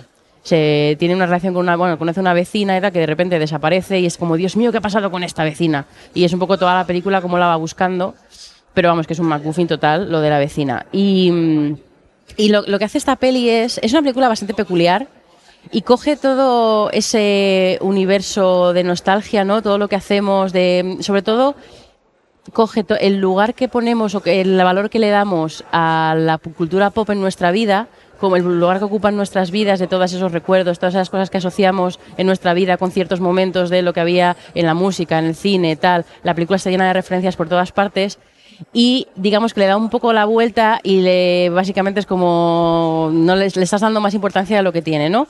Y, pero me gusta, me, me gustó como a la vez que hace eso y que se ríe un poco de ese lugar que tiene la cultura pop en la vida de la gente, a la vez está homenajeándola y no y no son y funcionan las dos partes. Y ya no solo la homenajea por referencias que habladas o que los pósters, lo que, que juegan a Nintendo, todo lo que sea, sino que además también estéticamente, formalmente, emula mucho pues a Hitchcock. Tiene como también, eh, eh, pues bueno, mucha referencia en el aspecto estético, ¿no? Eh, de hecho, recuerda bastante a Vértigo eh, por trama y por, y por estética también en algunos momentos. Y es una de esas pelis que yo a veces no sabes qué está pasando, es bastante desbarra un poco en algunos momentos, pero yo estaba tan dentro y me estaba gustando tanto. Además tiene un par de climas ahí que me encantaron. Tiene, yo creo que uno de los momentos del año con un compositor de canciones y, mm, y a mí me convenció, o me convenció. Pero yo entiendo perfectamente que si no entras te puede, te resulte como a Alex. Alex, eh, porque tu mirada creo que lo describe todo. Me estaba matando con la mirada. Te- Tendría que no, haber. me pareció insoportable la película, la verdad. Eh, por un lado, creo que mm, dura más de lo que debería, le sobra tranquilamente media hora. Eh, luego es, es como cuando ves a alguien que se cree más listo de lo que es y realmente no es listo, pero se las da de listo. Pues la peli era esa sensación constante. Tiene algún momento bueno, pero luego es como, bueno, más listo y más gracioso, porque tampoco es tan gracioso como se cree. Y luego a mí me molestaba mucho también el uso de los personajes femeninos en la Ah, película eso lo quería comentar, sí. porque mm, da bastante pena, la verdad. A ver, realmente lo que intenta hacer, porque en la peli hay muchas femme fatales, sobre todo, y solo, hay, hay, solo hay prostitutas. sí, hay, o sea, Todas son- bueno, pero todas joven, adolescente, prostitutas. sí, pero eso- es ese rollo, ¿no? De femme fatal y luego hay un par que son el rollo Magic Pixie Dream Girl este, ¿no? Y, y están todas muy, muy o sea, muy cosificadas y muy sexualizadas. Y hay un momento en el que la película amaga con que quiere hacer como como ser consciente de esto y que forme todo parte de esta, esta crítica sátira lo que está haciendo del mundo de Hollywood, del mundo del espectáculo, pero se queda muy corto. Es como no hace con esto de las mujeres lo mismo que hace con todo lo demás que sí que habla de la película. Entonces al final lo que está haciendo es replicar una vez más el poner a un elenco de personajes femeninos súper sexualizados y jarrones superplanos. y súper planos y, y, pues eso, que en ese sentido sí que se queda bastante corta y es mi mayor mi mayor mm, pero que tengo con la A ver, yo creo que es una peli que si, si en general te gustan los típicos thrillers estos así rollo independiente, eh, es muy cine negro. eh, cine negro así de este moderno ahora, pues como yo recuerdo la de Brick en su momento, que esa sí me gustó, tal, estaba un poco en, en esa línea de cogerlos y jugar un poco con, con eso y de construirlo a su manera. Lo que pasa que creo yo no entré en ese juego y no me hizo ni gracia ni me pareció interesante. Muy bien, opiniones encontradas aquí eh, eh, en este Under the Silver Lake. Eh, vamos a continuar con más cosas. Javi, Upgrade. Upgrade, hay que, Ha ganado el premio del público. ha ganado el premio del público. muy Además debe bien. ser que la ha ganado ayer, porque se- es- La nosotros vemos la ahora. vemos esa tarde Exacto. y, y ayer se puso un pase y debe ser que ahí lo ha petado, porque iba ganando otra y ha ganado esta. Ah, Creo que era Gracias, Adriana. Assassination Nation. Es que salió ayer, Ah, pues. eh, iba ganando Assassination Nation y al final en el último momento ha ganado Update. Ah, pues, Vale, eh, ¿de qué va esta película? Hay que decir que eh, me hace mucha gracia porque el actor que sale, ya lo veréis, es como. ¡Es el clon! es, el, es el clon es- es como el actor, o sea, la, la- la versión baratilla de Tom Hardy. Sí.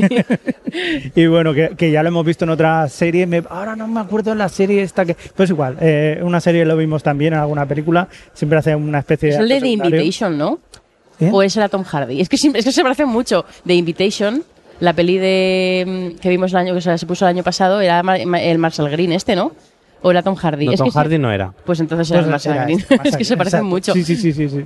Bueno, la película. Básicamente, pues es una pareja que vive muy bien y tal, y pasa, pasa un accidente, pasa una cosa, y, y bueno, él, él no tiene otro, otra forma, digamos que, eh, pues eh, recibir un implante electrónico, estamos en, un futuro próximo, recibir un implante electrónico que lo que te permite es eh, tener pues super fuerza y super bueno, superpoderes, no, no, no digamos superpoderes, pero sí que digamos que te ayuda otra vez a volver a caminar, otra vez a volver, que después de ese accidente, pues ya os digo que había quedado bastante mal y gracias a ese, e- ese biochip, pues puede volver otra vez a formar parte de un mundo más o menos normal. ¿Y qué hace cuando tienes un mundo más o menos normal y puedes hacer? Pues en este caso, eh, Marshall Green pues se toma, digamos, eh, digamos que mm, se va a tomar cuenta o va, va a arreglar pequeños asuntos que le quedaban pendientes debido a ese accidente que ocurre.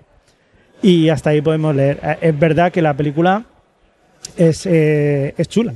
Yo la verdad la he disfrutado. La película es, es, es entretenida, eh, tiene eh, todo ese tipo de, de, narrativa, de venganza, de todo este tipo que yo creo que atrae bastante, eh, condensado también con un poco de ciencia ficción y, y un, y un giro final que, que yo creo que funciona bastante bien.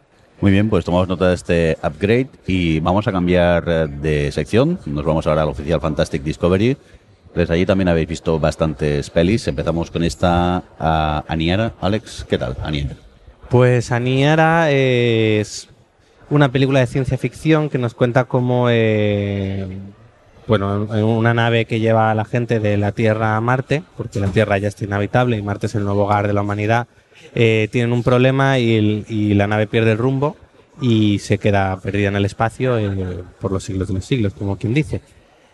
Es una buena idea, además es, de hecho es un punto de partida que a mí que me gusta mucho la ciencia ficción, las novelas y tal, lo, he leído unas cuantas veces con resultados muy interesantes. Y aquí es verdad que es un- una idea que tiene cosas chulas, pero que es lastrada por una protagonista completamente insípida y poco interesante. Entonces, ¿qué ocurre? Que al final la protagonista, que es un poco la guía dentro de todo ese viaje de la nave, de lo que va sucediendo a lo largo de los diferentes años, eh, no consigue interesarte, o al menos eh, a mí a nivel personal no conseguía que me eh, emocionara o sentir algo por ella, entonces al final todo me da un poco igual. La, la- peli tiene eso, cosas, cos- ideas chulas, por ejemplo, en, En la nave ahí tienen una especie como de, de máquina que puede que hace que la gente pueda ver recuerdos y tal, que usan mucho para refugiarse. Hay ideas interesantes, bueno, pues como tienen que luego arreglárselas para pensar que van a pasar muchos años dentro de esa nave y demás, pero de nuevo, al final como la que guía todo es una protagonista que no no sé si es parte, en parte problema de la actriz, en parte también problema de un papel que al final se queda demasiado, de un guion que el personaje se queda demasiado plano. Pero vamos, que creo que, que, es una pena porque había cosas chulas que se quedan un poco en nada. Yo estoy un poco como Alex, que, que me pasa Yo creo que es una cosa de guion, ¿eh? porque ella es como muy accesoria para enseñarte todo lo que pasa alrededor, pero a la vez le da como mucha, le da mucho el centro. Y, y sí que es verdad que a mí en ningún momento me llegó a emocionar ese personaje. Y, y, pero a mí me parece que construye lo que hace un poco con la nave y lo que te va mostrando con el paso de los años, cómo afecta a la gente y esta cosa de vivir versus sobrevivir, ¿no? Lo que se lo que cambia de, bueno, aquí solo tenemos que estar unos pocos días o bueno, unas semanas a pasar el resto de la vida, pues como que es una interesante explorar eh, la cosa esta de mm, a qué dedico mi vida ahora aquí en este sitio, ¿no? Y lo que pasa es que esto que podía haberlo utilizado el personaje principal para hablar de esto y creo que se queda una cosa muy superficial con, con lo que te va contando de su historia, pero bueno. Mira, yo recomiendo eh, la novela que más se editó hace un año que se llama Aurora, de Kim Stanley Robinson, que es un poco algo así, esta historia, pero, pero aprovechando muy bien la pues este, este punto de partida. Uh -huh. Muy bien, pues eh, seguimos. De uh, Niara nos vamos ahora a Clara, que tuviste la oportunidad de ver tu Adri. Sí, Clara es una película canadiense en la que eh, tenemos a un protagonista que está es astrólogo astrónomo, astrónomo, y está intentando buscar países, uy, países, joder, como estoy, pa eh, Planeta. planetas que puedan albergar, albergar vida, ¿no? Y está obsesionado con esa búsqueda. Y bueno, pues él de repente conoce a una chica que es la que él empieza a ayudar en asistir en, ese, en esa labor y es un poco la relación de ellos dos y, bueno, pues al final es, al principio tenía como potencial para ser mi nueva Another Earth, una película que me gustó muchísimo, que en la que el factor de más de ciencia ficción era bastante accesorio y bastante la excusa para hablarte de dos personas rotas que se encuentran y intentan pues consolarse una a la otra por así decirlo. Pero bueno esta eh, el problema que tiene es que pues bueno es, es, más que ser un drama es un dramón romántico mmm, melodramón que, que tiene unas, unos diálogos bastante superficiales. A lo que podía ser Another Earth acaba siendo un contact pero en clave romántica y con un como cómo lleva la trama bastante no sé cómo decirlo, como sensacionalista, no sé si es la palabra, pero bueno, como muy telefilmera y con un final que hubo, hubo unas cuantas risillas en, el, en la sala por cómo lo resuelve, porque mmm, no sabe, tiene una buena idea, pero no sabe para nada ejecutarla y me dejó bastante bastante, pues en fin, sin más. No es que sea malísima, pero sin más. Y sobre todo por el potencial que tenía, me dio lástima. Muy bien, pues de Clara nos vamos a por otra que también has visto tú, Adri, esta Freaks. Pues Freaks es otra de esas que como la de Killing me sorprendió bastante. Es una película eh, de género que no lo voy a decir porque quizás sea un poco spoiler, porque precisamente la película juega mucho a eh, contarte el viaje de la protagonista, que es una niña de 7 años, a la que está súper protegida por su padre eh, y están metidos en una casa encerrados, tapiados, y tú ves al principio que la está enseñando a ser normal que no quiere que sea una freak, ¿no? Que del título de, de, la, de la. Es todo como muy raro, muy peculiar, aparecen personajes, no sabes qué está pasando en el primer acto, estás muy confundido, pero el punto de vista de la niña y la actriz que lo hace genial, te mantiene, te mantiene muy interesado y a medida que vas sabiendo más información, la película va cambiando de tono, va cambiando sobre todo de género y va visitando varios géneros dentro del fantástico y lo hace muy bien, controla muy bien los cambios y además es una de esas películas que tiene emoción y, y tensión hasta el mismísimo último segundo y, joder, pues me sorprendió, se ve súper bien. Yo la recomiendo esta. Es, es, quizá tiene un desarrollo un poco convencional hacia el final para lo que ha sido el principio, pero vamos, que no lo digo como algo negativo, sino como, bueno, pues parecía que iba a ser otro tipo de peli, de repente uf, eh, pega un subidón y es algo un poco más comercial, digamos, pero vamos, que a mí me gustó, me parecía muy correcta. Venga, pues seguimos con más cosas. Javi, léeme esto. La nuit a dévoré le monde. Pues, por ejemplo. La, la, noche, la noche se ha comido al mundo. Muy bien, cuéntanos. ¿Y qué, qué tal? Bueno, es una película de zombies, eh, que siempre tiene que haber una película de zombies aquí en Sitges. En este caso, pues esta producción francesa. Eh, la película va de, pues en una fiesta, un, eh, eh, una fiesta que se produce en un piso dentro de un bloque, el chico que vuelve otra vez a casa de la ex a recoger sus cosas, se ve metido en una historia y tal, acaba un poco pedo y cuando se despierta todo el mundo está muerto y se ha convertido en zombie. Entonces eh, queda encerrado dentro de esa casa, queda encerrado dentro de ese bloque e intenta sobrevivir y eso es básicamente lo que estaremos viendo durante toda la película. Cómo intenta sobrevivir, cómo lleva las cuentas de la comida, de todo, cómo si, si, si se atreve a salir fuera, no se atreve a salir, en fin, todo este tipo de cosas que al final acaba precipitando eh, en un final que bueno, que tampoco vamos a comentar, obviamente. Pero sí, básicamente es una película de zombies. Pero está bien. Yo Ah, he leído cosas súper buenas. Depende cómo. A mí me ha parecido un poco lenta y yo creo que yo quizás me esperaba Me un poquito más. bueno, pues ahí, ahí está el gusto cada uno. Sí, Ahí- sí, yo creo que podría haber dado un poquito más. Está bien, tiene cositas chulas. Hay una cosita muy chula, pues los zombies siempre, siempre molan. Qué demonios. Siempre hay algo que. Pero me ha parecido más de lo mismo. O sea, no, no me cuenta nada nuevo, quizás. Es que por lo que has contado, yo me imagino la peli de un señor en casa ordenando la cocina, haciendo la Es- cama. Eso es lo que hace Peter Dinklage en, en la de I Think We're Alone Now. Sí, pues más o menos. Me acuerdo que cuando presentó Ángel Sala, la- el director del festival de esta película, decía que era ah, una película de zombies que ya dan miedo y franceses que dan todavía más miedo. O sea que más o menos pues, por ahí pueden ser las cosas. Venga, pues seguimos eh, con más eh, pelis. Esta maquia, When the Promise Flower Blooms. eh, título muy de peli japonesa, ¿no? Eh, ahí, un anime. Este, esta peli, además, mira, ya aprovecho y comento, en la sesión en la que yo la vi, nos pusieron antes un documental que era Mujeres, En el anime. mujeres en el anime. Mm. que, bueno, empiezo por el documental. El documental nos habla un poquillo, pues eso, de cómo en la industria japonesa de animación no había hasta ahora mujeres dirigiendo, eh, lo cual era muy curioso porque según parece los estudios de animación tres de, cua- tres de cada cuatro personas son mujeres. Parece ser que allí se valora mucho pues la meticulosidad, el orden, la limpieza que suelen tener las mujeres a la hora de trabajar pero que luego, eh, pese a que sean tantas, eh, se estancan y no suben a los puestos de directoras de animación y directoras pues, de, de una película. Y ahora está empezándose a verse a algunas de ellas. Por ejemplo, la directora, no me sé los nombres, pero bueno, de la película Asylum Boys, esta Maquia, eh, bueno, pues eso empieza a ver ya salir algunas voces femeninas, lo cual es interesante pues, de cara a lo que nos van a contar. Y ahora, bueno, pasando a, a Maquia, eh, Maquia nos cuenta, eh, bueno, es una película de fantasía un poco que realmente nos está hablando sobre la maternidad, nos cuenta un- una especie de mundo fantástico como pues bueno, como hay una raza de, bueno, sí, una raza de personas que pueden vivir eh, cientos de años y bueno, pues la, la historia de una de ellas que tiene que huir cuando toda su, pues eso, su, su gente es atacada y cómo adopta un niño que se encuentra y a partir de ahí un poco la relación que establece con este niño del que ella se convierte en madre. A ver, un- creo que son a la vez, son dos pelis en uno. Por un lado, eh, hay una peli de fantasía bastante interesante con una mitología que podría estar muy bien, pero que no llega a estar explorada del todo, sobre todo aprovechada. bueno, está, bien, explicada, pero no está bien aprovechada.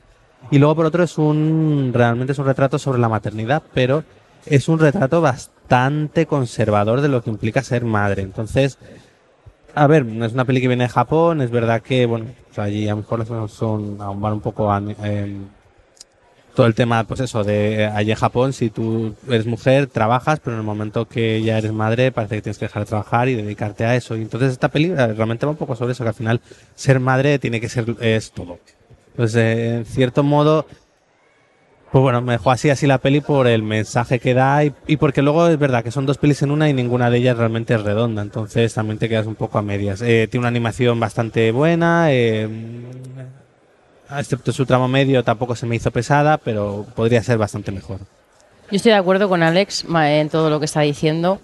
Y a mí además lo que me pasó es que eso, que, que tiene, es bastante larga la peli para ser una película de anime y reitera mucho su mensaje. Está todo, la, la protagonista dice el tema de no merezco ser tu madre o tal de tu madre como 500 millones de veces y no profundiza en ello y tiene personajes secundarios que podría explorar y que podría, pues lo que dice Alex, que echan falta, ¿no? Que hay personajes que podrían ofrecer otra visión, de que la identidad, o sea, la, la- la identidad de una mujer que es madre no es solo ser madre, sino que hay más cosas alrededor. Esta idea del sacrificio de la madre, que es como está como súper eh, subrayado en la película y no va como más allá o no lo construye un poco mejor para que no pase lo que le dice Alex, ¿no? Que te tira un poco para atrás esta cosa tan conservadora de, de la idea de la maternidad, ¿no?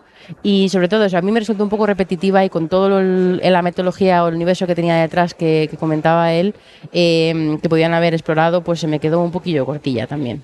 Bueno, pues tomamos eh, nota de esta peli, esta maquia, When the Promised Flowers Blooms. Bueno, que llega la mejor película del festival. Seguimos con eh, más pelis japonesas, eh, momento fangirl de Adri, entre otros. Y de Javi. todo. Fanboy. y Pero, pero fanboy. ¿quién se hizo fotos? ¿Quién, quién tiene fotos? Yo, Ya, calla, calla. yo que calla. nunca me hago fotos con nadie. Ni yo tampoco. Y digo, joder, que, que- que han pasado cantidad de famosos y tal. Digo, a mí no, no se me ocurriría hacerme fotos y tal. Pero si los hubiera pillado, hubiera hecho exactamente lo mismo que Adri. Quiero una foto y al final no he podido conseguir una foto con estos actores, con esta gente de esta película maravillosa que para mí ha sido la mejor del festival. Con la que mejor me lo he pasado de calle. ¿De cuál estamos hablando, Adri? Estamos hablando de One Cut of the Dead, que bueno, pues es una película de mega bajo presupuesto, creo que tenían 26 mil dólares. 27.000. O 26, sí, que incluso se ha venido todo el equipo y se han pagado ellos el viaje y tal porque querían estar aquí. De hecho, han lo que lo que comentábamos, ¿no? Han estado súper entregados, se les veía todo, se les hemos visto durante todo el festival por ahí disfrutando, haciéndose fotos.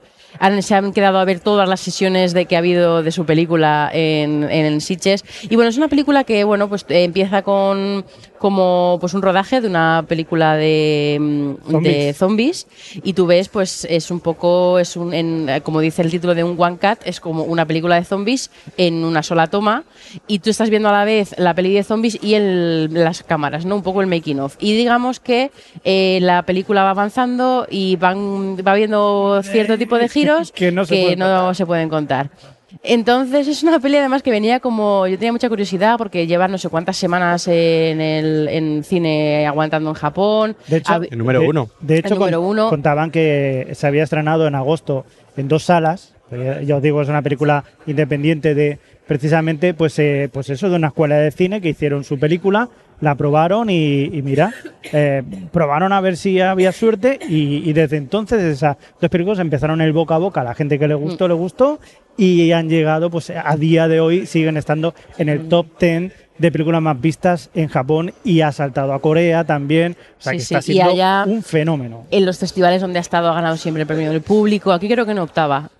Eh, en fin, bueno, y a mí me a mí me flipó, sobre todo porque eso, viniendo con ese con ese currículum, vamos a decir, yo tenía mucha curiosidad y yo me esperaba en plan pues una película de bajo presupuesto graciosa de zombies. Y entonces cuando estás viendo el principio es como pues sí es graciosa, pero yo un poco en la, en la parte de atrás de mi mente estaba como bueno, es graciosa y tal, pero tampoco es para Sí, tanto boom, sí, ¿no? Pero sí, luego sí, sí, sí, sí. yo, estábamos Alex y yo juntos, nos faltaba el aire de la risa, llorando, ahogándonos. Alex se puso en un momento a toser, porque no, ya llega un momento en el que es una tras otra y no, no te da respiro.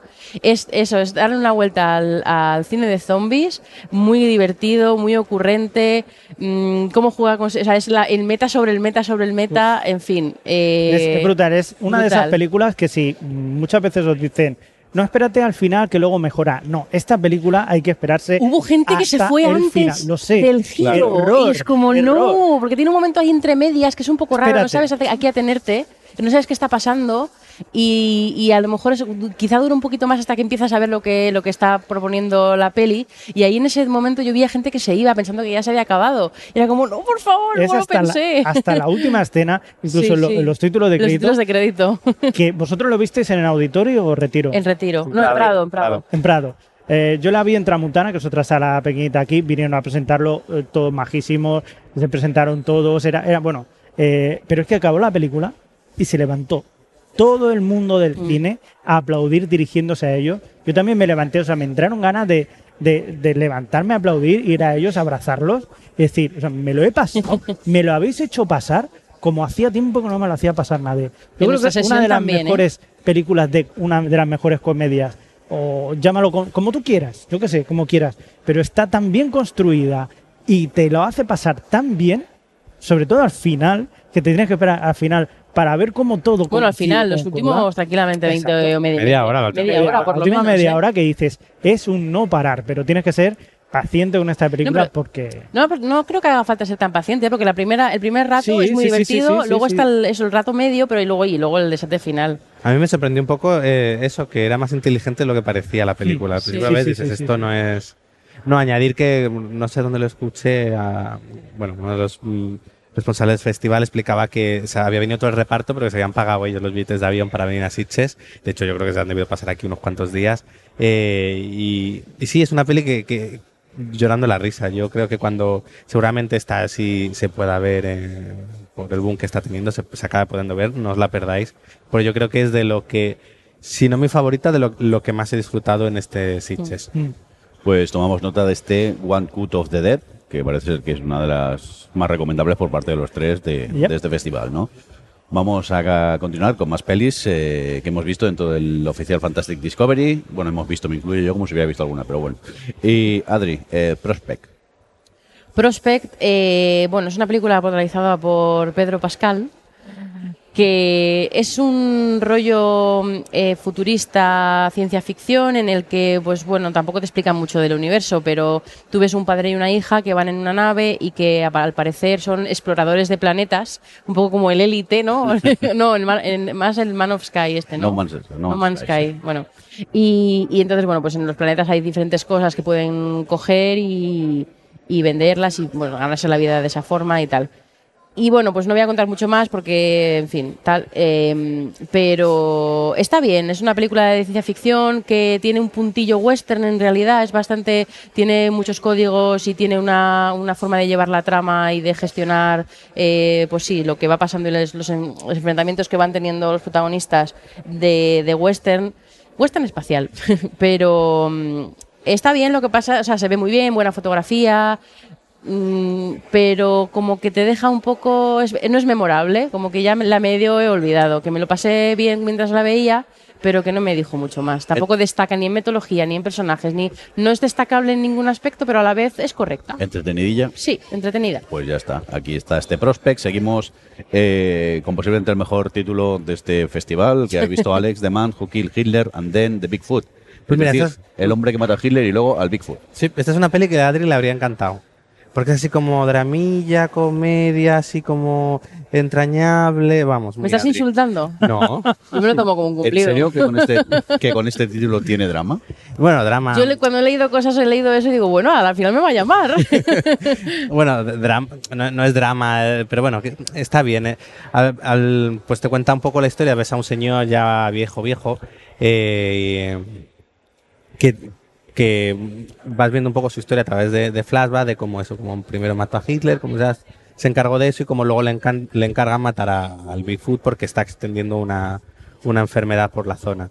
Eh, pues bueno, es que es eso, es como una... eh, recuerdo que cuando la presentó su director dijo, a ver, no os esperéis una peli de serie B o una peli mala, dice, "Todo- pensad más como una peli de Robert Altman. A ver, vamos por ahí. Se, Con ese título nunca me lo habría esperado, ¿eh? se le fue un poco, pero bueno, es verdad que no era lo que, mm, como bien decís, con ese título te podías esperar. Eh, pues es una peli bastante entrañable, la verdad, con el viejecito ahí, bueno, viejecito... Vale, vale, que, lo que podría parecer una serie, no serie B, sino una serie Z por el título, luego es algo Algo es más. otra, sí. Muy bien.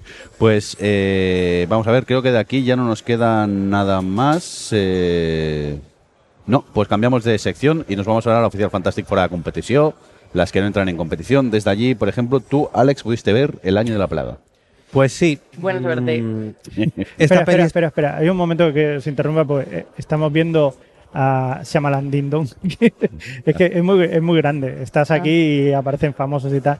Me ha hecho mucha gracia. Javi, Shyamalan no te ha mirado, Ding estaba mirando No sé, lado, no sé. Ni, ni te estaba saludando. Pero me ha hecho gracia ver a Shyamalan. Venga, pues eh, tras Shyamalan, toda la gente corriendo para allá, la poca gente que había aquí se ha ido corriendo a verlo. Cuéntanos, Alex. Pues El año de la plaga está basada en la novela del mismo nombre de Mark Pastor, creo que se llama el autor, y nos cuenta como pues de repente eh, con unas plantas que han aparecido la gente empieza a comportarse de forma rara porque estas emiten unas esporas y entonces bueno pues el protagonista empieza a darse cuenta un poco de que pasa algo así un poco en la línea de, de la invasión de los ultracuerpos, que la gente está cambiando, de que algo sucede. A ver, esto yo cuando la veía me acordaba mucho de esta película de, de Vigalondo, extraterrestre, porque yo creo que busca ser... Pero sí es buena, extraterrestre. Claro, yo creo que busca ser eso, es decir, una comedia de ciencia ficción con personajes un poco estrambóticos y una premisa un poco absurda, pero que con la comedia funciona.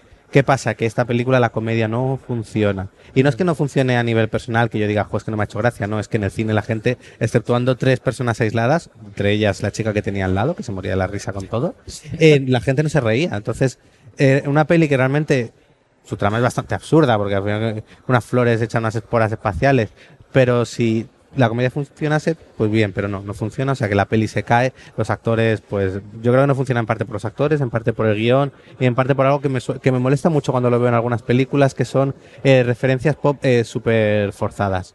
Es decir, cuando los, los personajes empiezan a citar películas y cosas sin venir mucho a cuento y que notas que es el propio guionista quien está metiendo ahí esa referencia. Me acuerdo ahora de esta de Ready Player One también, que era súper molesto todo el rato las referencias. Pues aquí igual. Entonces, eh, nada, un fail de película. Quiere ser una comedia y al final no, no hace gracia ni nada. Vale. Muy bien, pues seguimos con, con más. Eh, Alex, eh, cuéntanos, Halloween, ¿qué tal? Pues otro blues, la verdad. ¿Sí? Sí, eh, no he tenido mucha suerte este Sitches. Eh, este Halloween, eh, así como curiosidad, es una continuación directa de la primera película. Es decir, se saltan las otras 8, 9, 10 Halloweens que hay. Entre ellas Hall- Halloween H20, Halloween 2, eh, hasta las protagonizadas por Jamie Lee Curtis. Eh, pues bueno, al final, ¿qué ocurre?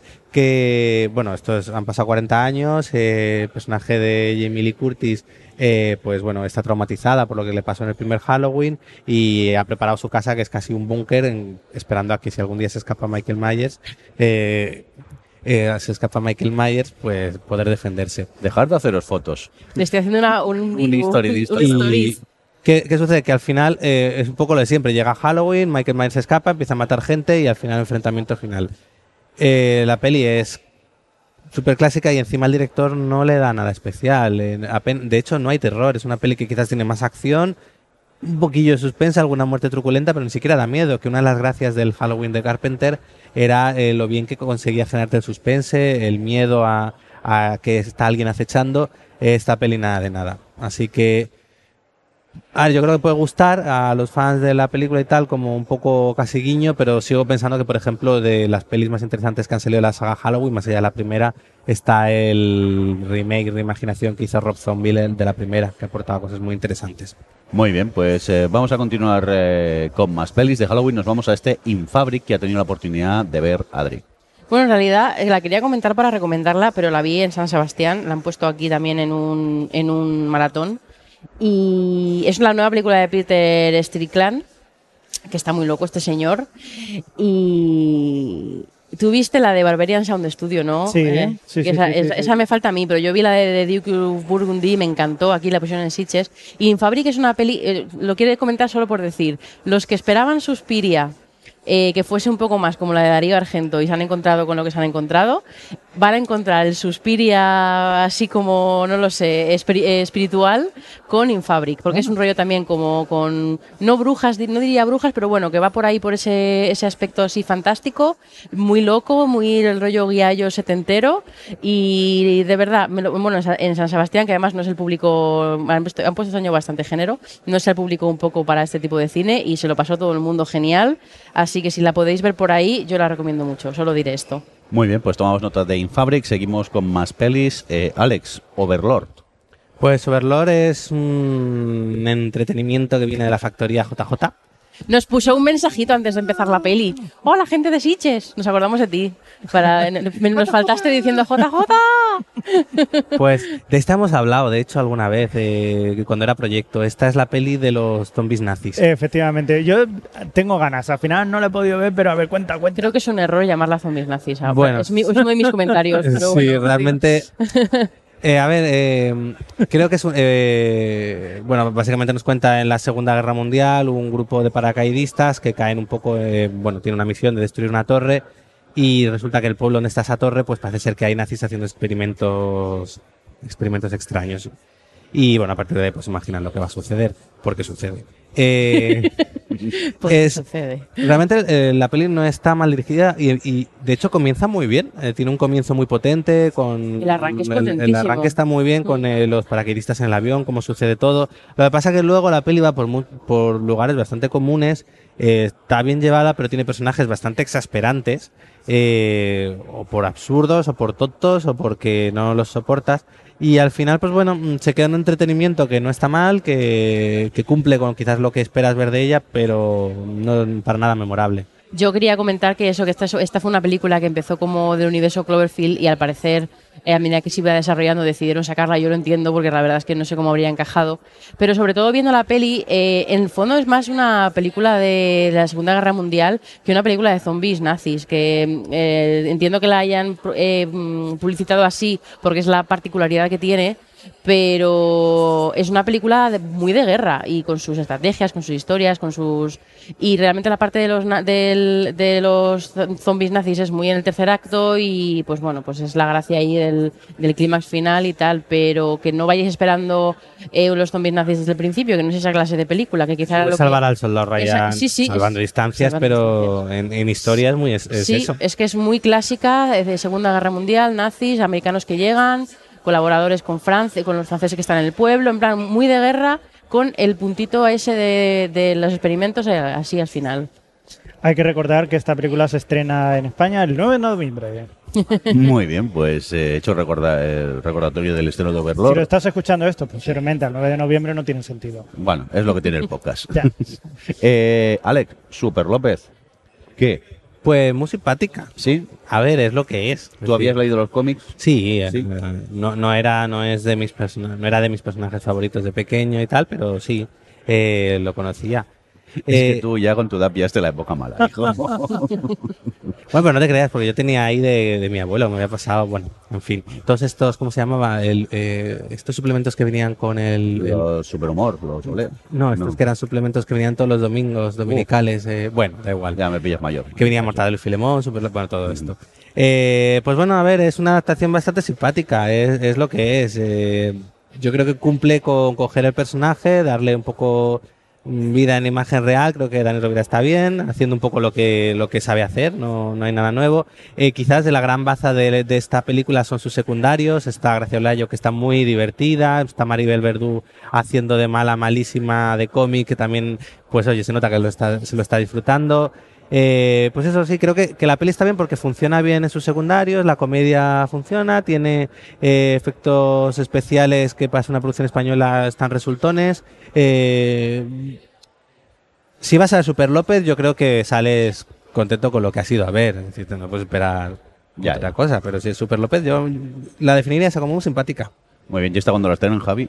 No lo sé. Ahí te pillaba. Esperemos que tampoco voy a ir a verla. Pues yo sí, yo le tengo ganas. que Yo era muy fan de- del cómic. de- Yo, por- de precisamente por eso, porque soy muy fan del cómic, no creo que vaya a verla. Pues yo sí. Vale. Hala, ya está. Pues no iré contigo. Oye, venga, vamos a continuar con más pelis. Y Adri, The House That Jack Built. La La- Ya está, Adri, ya está, Adri, que no la me has hecho tú, me has hecho tú lo de Anderson Lake, ahora me toca a mí. Bueno, The House eh, That Jack Built es la nueva película de Lars von Trier, como ha dicho Jordi, que el protagonista es Matt Dillon, que interpreta a mm, un psicópata, un psicópata y que se carga a muchas tías estúpidas.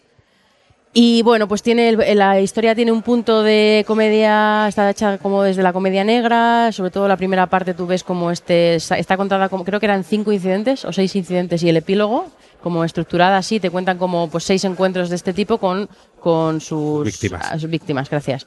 Y y nada, pues eh, tiene ese punto, sobre todo la primera parte de- más de comedia, de ver cómo este hombre se ah, pues, comete sus asesinatos y tiene, tiene TOC, que para mí ha sido lo más divertido de la peli en realidad, que como tiene TOC y si un asesino con TOC, pues es un poquito contradictorio y tiene algunos momentos divertidos, pero yo la verdad es que nunca entré en lo que me proponía la película, mm, porque eso, todos los personajes femeninos, eh, femeninos son estúpidos, es un humor muy gráfico y muy real, la gente estaba aplaudiendo mogollón, a mí no me hacía puta gracia, la verdad, lo siento por el explicit, eh, salvo ya digo, el momento del OCD, no me parece que ni siquiera la comedia negra fuese particularmente divertida ni me estuviese haciendo nada, sobre todo que no haya visto en otras películas que hacen comedia, eh, o sí, comedia negra con este tipo de cosas. y luego la peli tiene, como que se hace en el plano más grande, tiene un punto autoconsciente o de reflexión sobre todos estos temas de los asesinatos y la, y la psicopatía en la ficción y la reflexión desde el punto de vista de este psicópata, porque es todo desde el punto de vista tal, pero me, me resulta todo súper autoindulgente, es como... Sí, es que no, no me, no me gustó nada. no me- y además se me hizo mm, eterna porque como la estaba odiando eh, activamente y la gente se estaba riendo además de cosas que era como dejar de, re- de reírse de aplaudir porque no esto no es para aplaudir. Mm, puse una distancia tremenda entre yo y la peli y no pude, no pude. Hay un momento que se puede ver el ego de Las von Trier ese que es inmenso. Es que- En el momento que se autocita a sí mismo con imágenes de sus otras películas. Que, en fin. A ver, yo eh, aquí discrepo. Yo ha sido de las pelis que más me ha gustado este festival. Creo es eso. Es una peli que está contada desde, desde la visión de su personaje protagonista, de que un psicópata. Entonces todo pasa por ese filtro.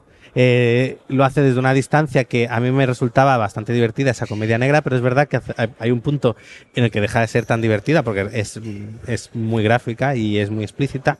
De hecho, hay una parte en un asesinato de, pues, de una familia que es bastante ya un poco desagradable. Eh, pero yo sí entraba, quizás porque es eso, marcaba la distancia al entender un poco la eh, que quien te hablaba era el psicópata, no Von Trier lo cual tampoco tenga mucha diferencia, pero eh, entonces, eh, no sé, si, si entra en lo que buscaba, en lo que contaba, me pareció interesante, creo que eh, sus últimos 15 minutos, 15-20 minutos ya ahí hay una digresión un poco mm, que me sobraba, no, no era necesaria porque al final tampoco aporta nada y alarga la peli quizás más de lo que debería.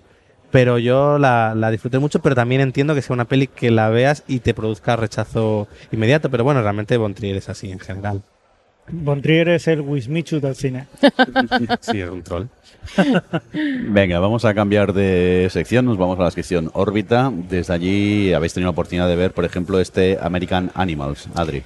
Sí, pues esta es la nueva película de Barlayton, que es el director del documental este de Imposter.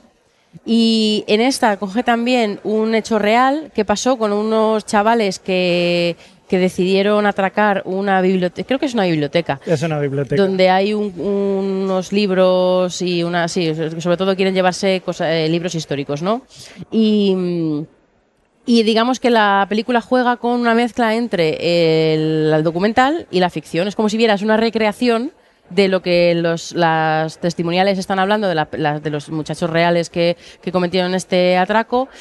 Y, pero bueno, no es una recreación como las que solemos ver en estos, son hechos dramáticamente como es. el- bueno, esto es más una, es una peli de atracos. Entonces, eh, al principio me gusta mucho la- el juego que hacía por cómo a veces la, la parte documental se metía en la parte de ficción y hacía ese juego con la realidad que hay dentro de los documentales, la ficción que hay dentro de los documentales, como que jugaba muy bien con estas dos cosas. Lo que pasa es que al final se acaba, para mi gusto, se acaba perdiendo un poco eh, toda esta reflexión y este juego porque cuando entra ya la peli de atracos puro y dura ya se olvida un poco de esto y, eh, y queda como una cosa como un recurso para hacer comedia por contraste. Pero a- a- al margen de esto que es una creo que es un pero grande que le pondría a la peli como peli de atracos como peli entretenida eh, se ve súper bien los dos actores protagonistas que uno es este el de mm, Ivan Peters el de American Horror Story em, está muy bien en sus papeles, es, tiene momentos de comedia, luego se va un poco más hacia el drama para contarte como el peso de las consecuencias que tiene lo que hicieron y a- entiendo que a alguna gente a lo mejor le pueda resultar un cambio de tono brusco, pero yo creo que lo maneja bien. Me parece muy solvente la peli y me, me gustó, me parece interesante. Sí, ¿Tú lo has visto también? Sí, sí, Ah, sí, vale. estoy de acuerdo contigo también, que me parece una película que sobre todo el- el- el- lo que estabas comentando, esa mezcla entre lo que es eh, el, el documental puro y duro lo- sobre los personajes reales que están ocurriendo y también sobre, eh, sobre lo que es la ficción. Yo creo que está muy bien mezclado y no sé, es algo diferente. Me está enseñando Adri algo Sí, que no eh, Adri- porque no llevo gafas. Intentaba chivarte que ha ganado a mejor película eh, En la de la sec- sección órbita. Ah, Pero vale, me vale. gusta ver a, Abli- a Alex, se digo a Alex, perdón. Joder, ¿cómo estamos, eh? Estoy fatal. yo. A Javi hablando y frunciendo el ceño. Ah, que no tiene las gafas, Claro. es verdad. Es lo que te estaba intentando explicar. Perdón. Venga, dejemos de putear a Javi, vamos a, a por más pelis y nos vamos a por este Arctic.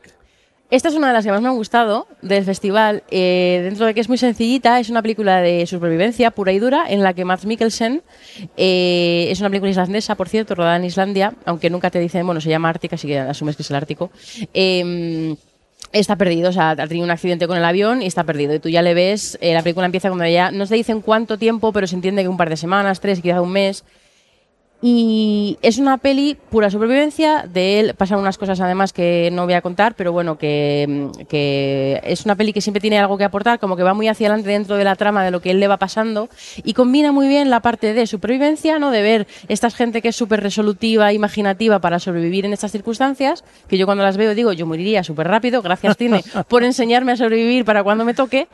Y eh, la- es esto, con que vayan pasando cosas y él vaya avanzando y, y vaya mm, eh, provocándole que tenga que ir hacia adelante y no se quede estancado en donde está al principio. Y luego la parte de emoción, que eh, hay como tres o cuatro frases en toda la peli en realidad, pero te transmite muchísimo, transmite muchas eh, sobre la soledad, sobre la conexión humana, no sé, eh, tiene un montón de elementos que están súper bien eh, cohesionados. La película funciona de estas que estás en tensión, yo me asusté incluso, y eso que no va al miedo ni nada, pero estás tan preocupado por el personaje y conectado con el personaje que, que estás ahí al borde de la butaca y a mí me gustó muchísimo. Como peli de supervivencia me parece eh, muy interesante y muy recomendable, vamos. Ok, pues de Arctic nos vamos a por Asher, Javi. Asher es eh, la película eh, de, la- de los primeros días que estuvieron o sea, aquí en, en el Festival de Sitges. La presentaba el productor también, Ron Perlman, que también recibió el premio honorífico eh, por su carrera.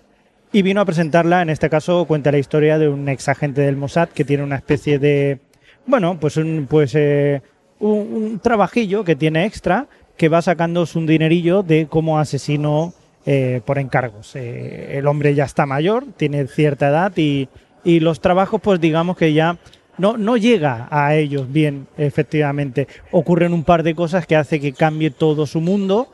Y, y bueno, vamos a ver el, el progreso de este hombre, eh, qué le va a pasar en el futuro a un hombre que ya está, digamos, en, en- en- la vejez, un asesino a sueldo, que, eh, claro, eh, en un mundo en el que hoy en día pues eh, los jóvenes te comen, pues qué va a pasar con él. Hay que decir que, bueno, la película está bien, es correcta, Romperman está muy bien, Funke Jansen también sale, sale también una actriz española que también estuvo presentándolo y, y bueno, pues también está bien. Pero sí que es verdad que es una película que quizá ya hayamos visto en otras ocasiones y no ofrece tampoco mm, nada nuevo. Si eres fan de los actores y tal, pues y bueno, está bien, pero que tampoco deja de ser nada del otro mundo, por así decirlo. Muy bien, pues seguimos. eh, tras Asher nos vamos ahora, Adri, con este Dragged Across Concrete.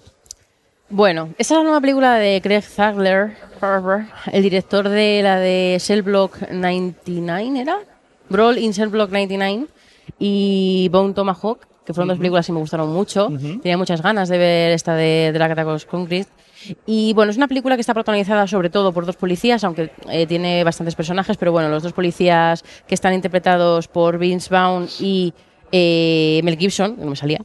Y. mm, y bueno, son dos policías que al principio de la peli ves que hacen una, pues una detención a un tipo, a un chico mexicano, eh, traficante de drogas, y son bastante brutos en su detención y alguien les graba y se filtra y entonces, bueno, pues hay eh, polémica, les suspenden unas semanas del trabajo y entonces en ese tiempo pues hacen, se toman, deciden ellos perseguir a otros, a otros malutos por su parte, ¿no?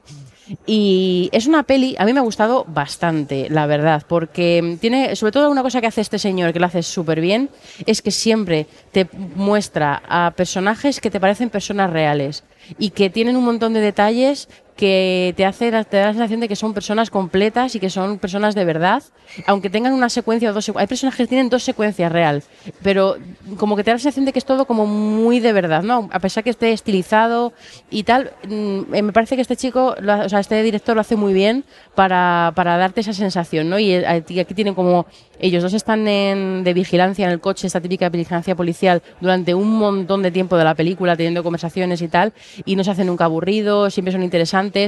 Y sobre todo, Me gusta porque al final lo que pasa con esto es que lo del vídeo filtrado, pues la película te habla mucho de, eh, pues bueno, pues la situación en, Estados Unidos con el racismo, con los policías, esta cosa de no soy racista, pero eh, tiene un tiene un discurso político que lo hace de tal forma que tanto una persona de un lado como una persona del otro va a reaccionar porque puedes perfectamente verla como una crítica a esa a ese tipo de actitud, esa actitud de bueno es lo que hay, ya sabéis, la corrección política de ahora, lo tenemos os tenemos que suspender porque bueno, ahora pues eso, intentar que nos vean haciendo esas cosas, en fin, o eh, desde el otro lado la gente que defienda o que dice que se abandere con esto, es que hay mucha corrección política, es que no sé qué y los racistas, los de no soy racista, pero eh, pueden perfectamente tomarla como un discurso que, o sea, una película que va a su favor. Creo que lo hace de una forma tan neutral que perfectamente puedes ir para los dos lados. Y me parece muy interesante cómo lo consigue porque me parece algo difícil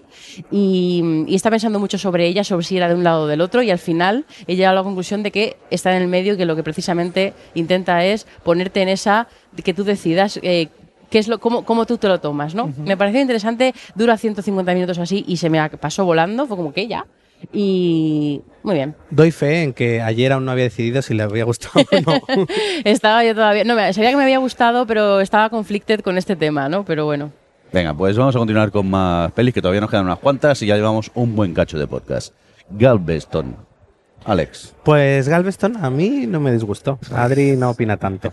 Eh, Galveston es la es mm, nueva peli de Me- Melanie Logan, eh, basada en una novela de Nick Pizzolato, el de guionista de True Detective, Adri, y se respeta. nota. Se nota bastante porque al final encontramos la típica película de, de señor autodestructivo que eh, en su vida se encuentra con una prostituta y bueno, pues nada, y pasan cosas. Las cosas que pasan, además de ser un poquillo previsibles, pues bueno, a ver, la peli se lleva bien, lo que pasa que son todos los lugares comunes que hemos visto en este tipo de películas, con el señor autodestructivo, cómo se va redimiendo, la prostituta que ha tenido, eh, bueno, prostituta joven, casi Lolita, que ha tenido una vida muy difícil, eh, pero a la vez muy pispireta, y, y- y bueno, se deja ver. Lo que pasa que es eso que no. A mí no me gustó, pero tampoco me aportó nada. Creo que, que son todos los lugares comunes de este tipo de películas y no hay nada nuevo que aportar. Yo entre que es un puro cliché que la he visto mil veces, a mí además me cabreó, porque realmente el tipo es un putero, un machista, un violento. eh, ya no solo es que sea autodestructivo, es que es lo peor, es un mierdas. Y la película va de redimirle cuando realmente toda la película sigue siendo un mierdas. Lo que pasa es que bueno, hay otros tíos que matan a otra y violan, él no, uy. Pero vamos, sigue siendo eh, una mierda de personaje al que la película quiere redimir. Además, lo que hace con el personaje femenino que le acompaña es lo peor. En plan, ya lo hemos visto mil veces, el darle este, este papel a las mujeres que acompañan a estos señores y ya estoy harta. Entonces yo ya estaba en plan, otra vez voy a ver esta mierda de película. Pues me cabreo, sinceramente. Muy bien, pues eh, seguimos dentro de la sección en la que estábamos, esta sección de órbita. Nos quedamos con The Night Came From Us. Pues yo creo que ha sido una de las, junto de Cat of the Dead, eh, de las pelis que más he disfrutado de este festival. Eh, así por eh, resumir, vendría a ser eh, como The Raid, pero aún más burra. Es decir, es una pasada de película, realmente... Has eh, llamado la atención de Javi. No, no, es que. eh, la van a estrenar en Netflix, por cierto. Precisamente eh, hay más gente que me ha dicho que es como The Raid. Igual, lo que dices tú, igual The Raid, pero pero aún más brutal, Pero porque es aún más sangrienta. Eh, al final es una, una de estas películas en las que la, la trama casi es una mera excusa para ir encadenando peleas, lo que pasa que es que son brutales ya no tanto a- solo a nivel de coreografía, sino también de montaje. De hecho, hay momentos en los que tienes dos peleas simultáneas en, en lugares distintos y el director te las va enlazando y aún así eh, estás que no, no puedes con la vida de, de la emoción. Eh, bueno, realmente lo que cuenta es el tipo, es un tipo de una brigada, una brigada especial que tiene libertad un poco para ir a hacer lo que quiera, que decide, pues bueno, para evitar matar a una niña, ponerse en contra de la gente con la que trabajaba, entonces esta gente decide ir a por él para matarle. Y es básicamente, pues bueno, como él con la ayuda de algunos amigos intenta defenderse y bueno, pues lo dicho. Además aparece como uno de los antagonistas el protagonista de The Raid y The Raid 2 y ya digo, es un festival de festival de hostias que, que es disfrutable, no lo siguiente. Además es una peli perfecta para ver en, en Sitges. Muy bien, pues vamos a cambiar de, de sección. Nos vamos a la de Novas Visions. Eh, Desde allí, eh, también, Alex, has tenido la oportunidad de ver Luz. Bueno, la oportunidad, la desgracia. Eh, esto fue un maratón y lo sufrí, vamos, vamos, y dura 70 minutos y me quería morir. De hecho, creo que me salí los últimos 5 o 10 porque ya no lo soportaba. Eh, realmente es como una peli así muy rollo años 70, eh, muy lisérgica ella, pero no me interesó nada y pasa. No merece más. Muy bien, pues eh, nos vamos dentro de la sección de Novas Visions Sitges Documenta. Desde allí, Ghost Hunters. Adri. Ghost Hunter. Ghost, Ghost Hunter, Hunter, perdón. es un documental eh, que es curioso, porque realmente eh, he leído críticas de gente que es como, ¿por qué está esto en Sitges? Y lo entiendo, porque en realidad es un documental de un tío que se dedica a ser eh, cazafantasmas en la realidad. Eh, va ahí con sus aparatos estos de medir el electromagnetismo y todas estas cosas.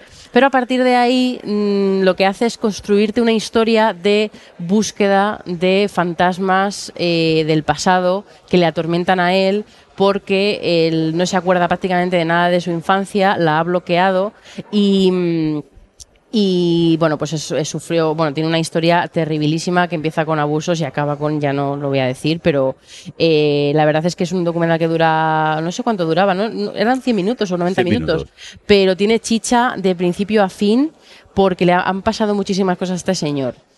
¿Qué pasa? Que mm, es una historia en la que hay abusos, abusos sexuales, abuso psicológico, eh, maltrato, eh, en todas direcciones. Eh, de- dentro de su familia, dentro de sus relaciones, dentro de gente de hermanos de los que no se acuerda.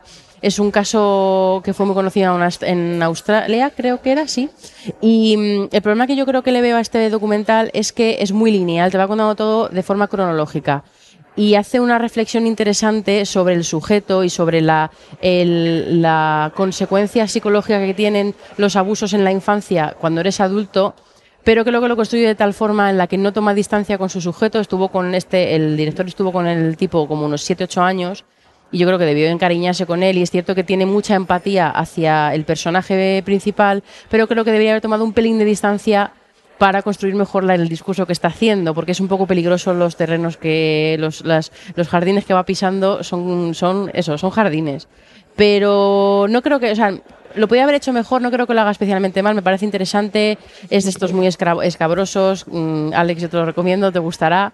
Y bueno, pues True Crime, en la era del True Crime, yo lo, lo recomiendo para quien le gusta y le gusta este tipo de, de documentales de construcción de personaje y, y siempre sabiendo muchos trigger warnings porque es bastante terrible todo lo que te muestra el caso real este. ¿Qué es un trigger warning?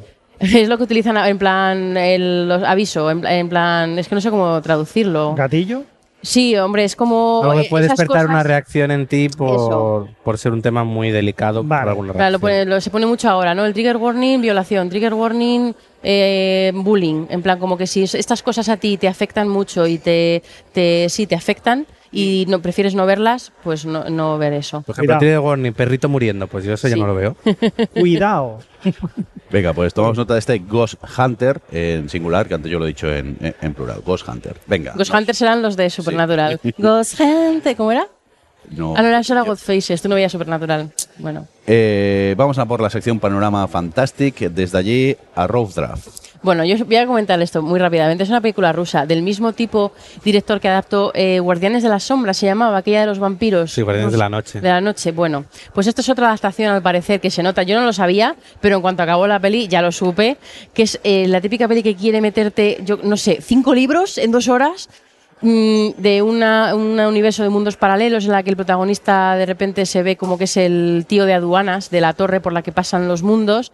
Y de repente es, pues eso, una de ciencia ficción de mundos paralelos. De repente es una historia romántica, de repente, pero todo como muy compartimentado. De repente hay robomatrioscas que le atacan y entonces es como un medio superhéroe. De repente, sí, sí, mm, es una locura que con el hilo argumental es completamente caótico.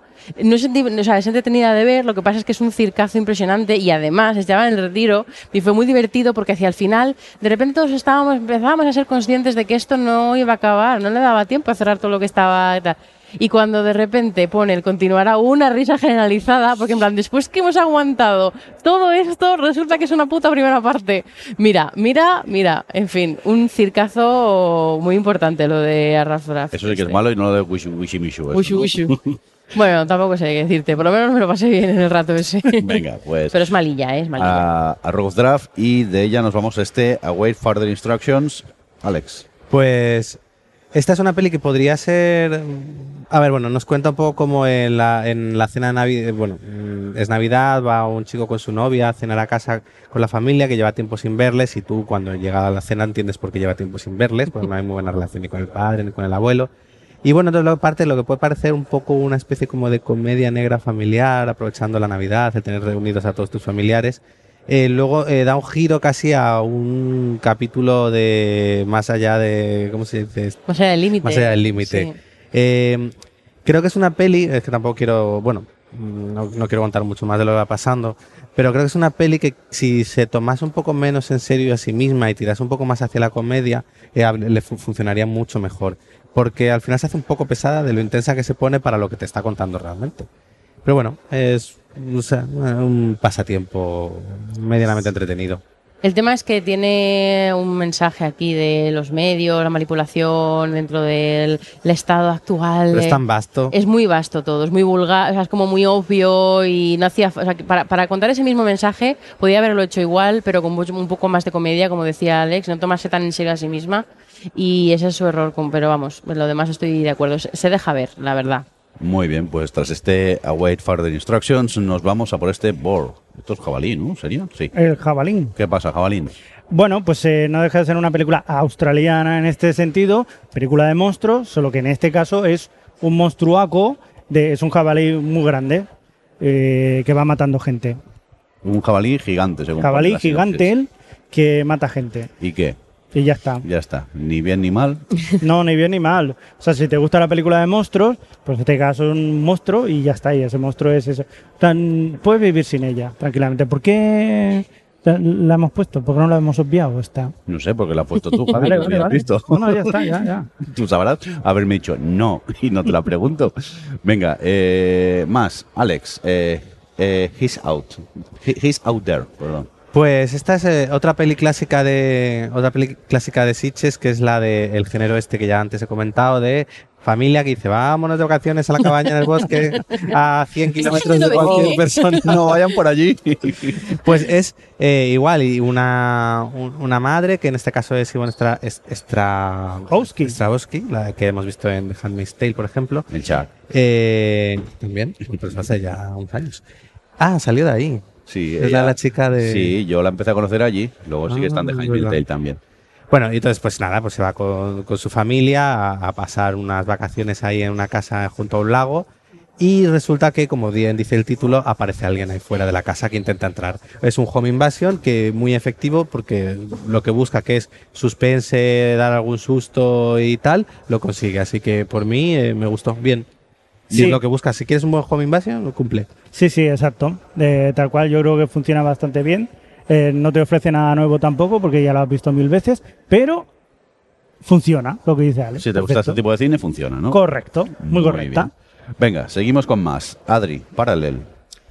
Bueno, Parallel eh, es una película canadiense que es de, bueno, como bien indica su título, de mundos paralelos. En este caso son un grupo de chavales jóvenes que tienen una startup y que están peleando con otra startup para hacer una aplicación y los de la los de la gente que están van a decidir entre una y otra está como pues me lo traes el jueves y es como que no podemos que sí y entonces en esta cosa en esta disyuntiva ellos en la casa donde viven se encuentran un espejo en el que se dan cuenta que pueden ir a un universo paralelo Oh, eh, donde el tiempo pasa más lento. Entonces, bueno, pues empieza siendo el, oh, pues vamos a aprovechar esto para tal. Eh, lo que pasa, en el otro lado están sus doppelgangers, o sea, sus, las- ellos mismos, pero del universo paralelo, y se empiezan a liar un poco las cosas. La película está bastante bien. eh, creo que al final, pues bueno, es una película sitches en ese sentido, pero en el tercer acto se van las cosas muy de madre.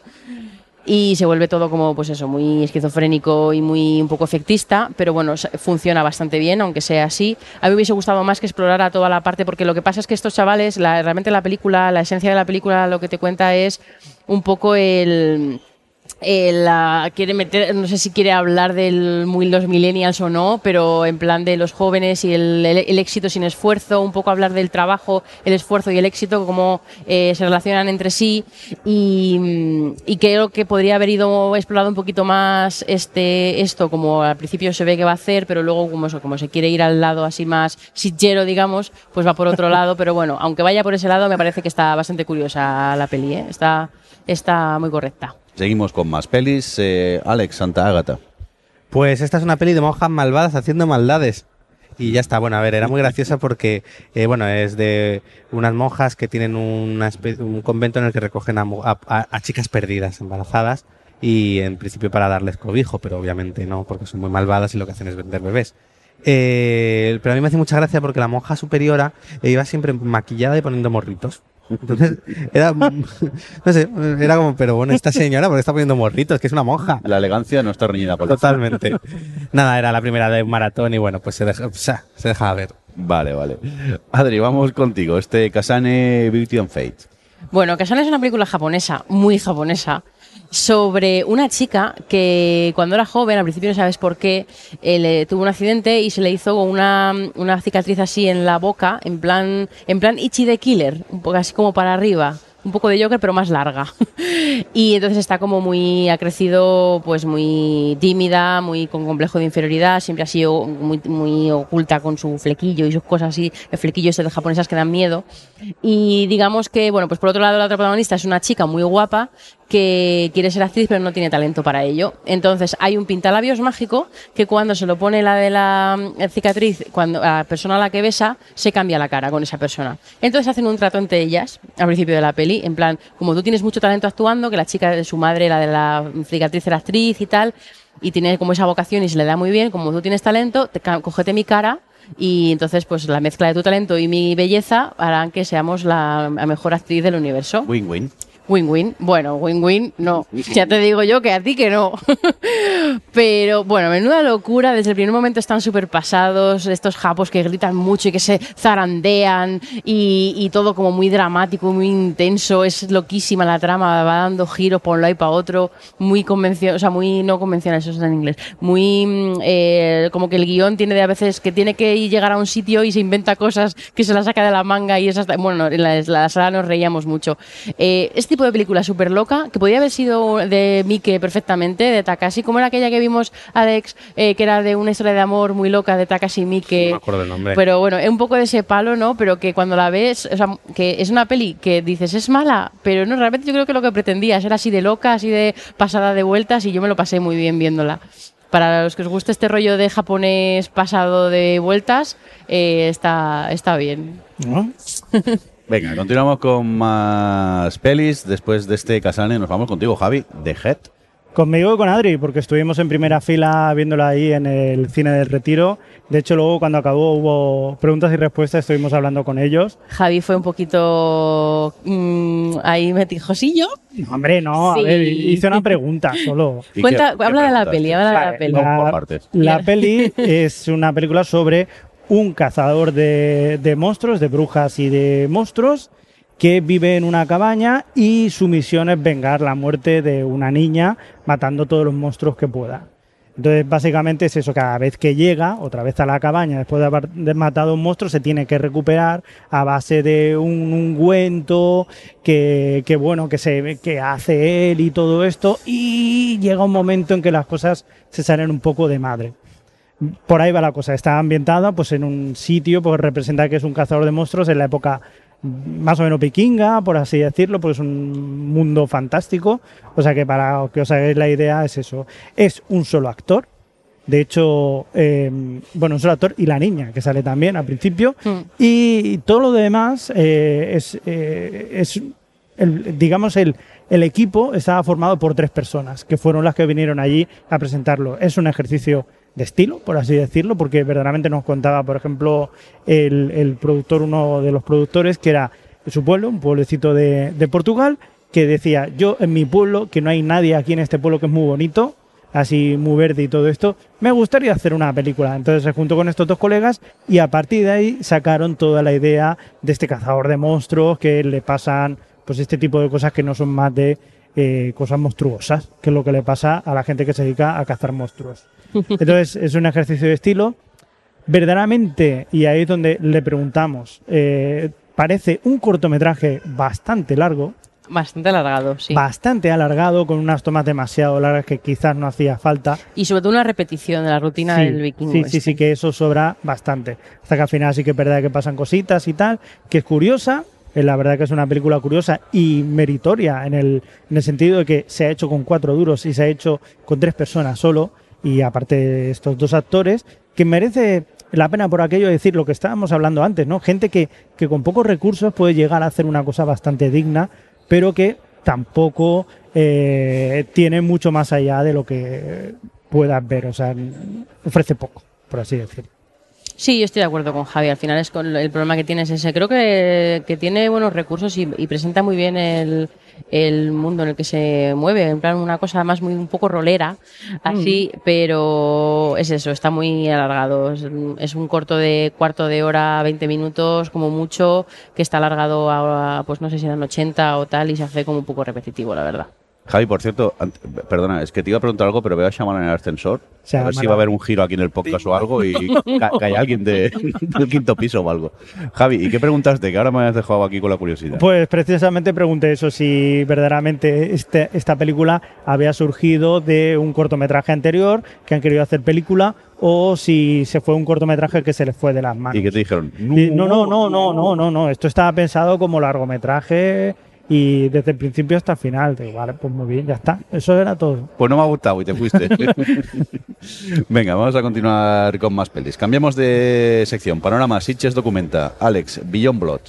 Pues Beyond Blood es un documental que un poco, visualmente es un poco trabajo fin de curso, pero bueno, eh, que habla un poco sobre esa nueva ola de terror francés que hubo hace unos años, que lo conforman las películas Alta Tensión, Mártires, Al Interior y Frontiers. Eh, es curioso, sobre todo así de lo- las ideas más interesantes de, de ese documental era que esa ola de terror francés que se reconoció a, a nivel de crítica internacionalmente y demás no era reconocida en Francia. De hecho, son películas que a lo mejor que aquí a cualquier aficionado al género le dices al interior o le dices mártires y la conocen. En Francia no. De hecho, son películas que pasaron desapercibidas y que, bueno, lo llaman nueva ola de terror francés, pero realmente se quedó en algo muy aislado porque en el país de allí, en allí, eh, no tuvo repercusión. Eh, es un documental que está interesante en cuanto a que cuenta con los directores de las cuatro películas. eh, y bueno, y, unos, hay un crítico de cine, unos estudiosos de esto. Y bueno, es, es interesante, lo que pasa que ya digo, como formato realmente son eh, cabezas hablando, no, no tiene mucho más. Pero me pareció interesante, sobre todo a mí, que esas pelis me, me gusta mucho, que al interior es una de mis películas favoritas. Y luego, además, después del documental pusieron Mártires, estaba el director, Pascal Laguerre estaba en la sala, y nos volvieron a poner Mártires, lo cual fue una buena oportunidad volver a verla, porque en su momento reconozco que no, que la odié. Quizás por el impacto inicial. Vista ahora, reconozco que tiene, creo que está bien dirigida, que tiene una primera parte muy interesante, que hace una exploración bastante curiosa sobre el trauma y, y los fantasmas que quedan después. Y luego, bueno, pues sigo teniendo problemas con lo que es su última media hora y esa violencia tan extrema y tan explícita que no creo que sea justificable con la razón que te dan, pero bueno, eh, sigo creyendo que es una peli muy interesante. Muy bien, pues tomamos nota de este Beyond Blood y seguimos. Nos vamos a la sección Animat. Desde allí, Mirai. Adri. Bueno, Mirai es la que ha ganado la sección, por cierto, de, mm, de Animat. Bien, una que he visto del palmarés. Es la nueva peli de Mamoru Osoda, que es un director que a mí me gusta mucho. Es el director de mm, El niño y la bestia, Wolf Children, Summer Wars. La chica que saltaba en el tiempo. La chica está. Y, mm, y bueno, pues es una nueva peli. En este caso es más modesta en, el, en la historia que quiere contar. No es una gran historia como eh, venían siendo sus películas anteriores. Es más, eh, pues bueno, unos capítulos de la vida de un niño pequeño de seis años. Eh, cuando llega un nuevo bebé a la familia y tiene pues la envidia de a mí no me hacen caso y entonces eh, básicamente la peli documenta sus rabietas. Es rabieta tras rabieta y, y Osoda aprovecha la parte de más fantástica para eh, pues mostrarte un poco el aprendizaje que va teniendo él de tener que aceptar esta situación y entender esta situación. Y entonces es un poco pues eso, esos, esos pequeños capítulos. Mientras que un poco en de fondo pero creo que lo hace muy bien te van contando también eh, pues el tema de, la, de, la, de ser padre no y sobre todo enfocado a la paternidad de un padre que se siente muy culpable porque con el primer niño no estuvo mucho ahí esta, esta cosa tan japonesa de trabajar trabajar trabajar que además son bastante clásicos con el tema de la unidad familiar eh, los padres trabajan mucho apenas están en casa y fue un padre ausente y como que en esta en esta con este nuevo bebé quiere estar más ahí la madre vuelve a trabajar y él es el que está ahí tiene que aprender también a, a ser padre y a compaginar un poco y en fin que tiene como esa parte también de fondo aunque el protagonista sea el niño. A mí me gustó entiendo que no es una película que le vaya a gustar a muchos porque es casi como ver una serie de, de pequeños capítulos no hay tanto como una cohesión global más allá del tema pero mm, a mí me parece muy, muy simpática, me flipa cómo animan a los, a los niños pequeños, son súper monos. Y, y a mí me pareció muy simpática y que lo que pretende lo consigue con creces y me gusta, me gusta Mirai. A mí me, me gusta porque en el fondo sigue completando esta visión que hace Mamoru Osoda de lo que es la familia. Hmm. En Wolf Children te hablaba de la maternidad, en El Niño y la Bestia te hablaba de la paternidad y ahora creo que en esta te habla un poco de lo que es ser hijo.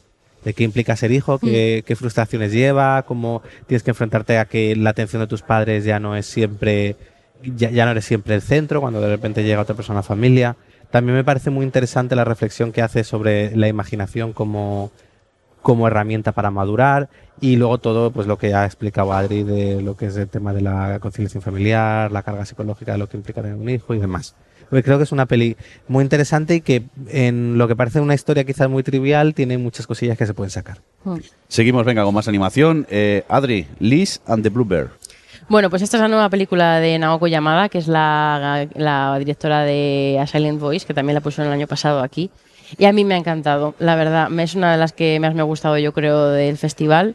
Porque mm, es una historia, bueno, es la historia de una, de una niña que es como muy, muy tímida, no sé si incluso tiene cierto autismo, no te lo hacen ver en ningún momento explícito en la peli, pero bueno, es muy, muy tímida y desde que es amiga, la única amiga que tiene es una chica pues como más pizpireta, la típica eh, líder natural, digamos, y las dos están en una banda de música en el instituto.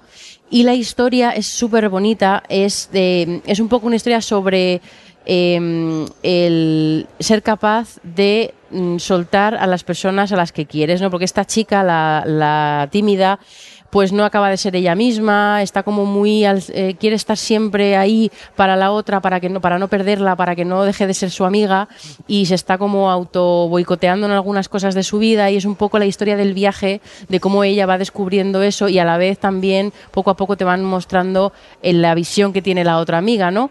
Y todo esto eh, con una alegoría de ellas dos están en la banda y están eh, ensayando para un musical que van a hacer para un recital eh, la, obra que tiene título la película Elisa and the Bluebird que es una historia que sobre una chica y un pájaro al que no quiere al que quiere mucho pero no dije, quiere dejar volar. Y hacen constantemente estas eh, estos símiles musicales sobre la armonía eh, dentro de la música sobre ir conectados sobre ir al ritmo al mismo tempo con la, un poco la historia de estas dos amigas. Es una historia de amistad preciosa que no es en contraste con, contraste con las que hemos visto en el festival no es nada eh, obvia ni subrayadora sino que es como muy sutil muy delicada con cómo te lo cuenta.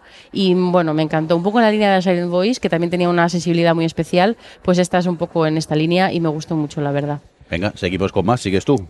Eh, Penguin Highway. Bueno, esta la comento muy rápido. Penguin Highway es una historia sobre un chaval que es, es, como el más listo, el más es el mejor de la clase, quiere ser un adulto ya porque es como es muy arrogante el chaval y la peli hace mucha comedia con eso porque es como "Ay, voy, a, hacer caso a este niño, qué benevolente soy. Es como es insoportable el protagonista y bueno pasan por ahí, de repente aparecen pingüinos y es un poco el misterio de dónde vienen estos pingüinos, una historia típica de madurez y que pero que está muy bien. Sobre todo me gusta cómo enfoca el método científico desde el punto de vista de un niño de estas características, ¿no? Con tan tan tan listo y tan mm, eh, metódico y tal. Y pero bueno, está está simpática. No me gustó verla, tampoco es especialmente destacable, pero está simpática. Muy bien. Alex, va, seguimos contigo. Si- Cedar Masochist.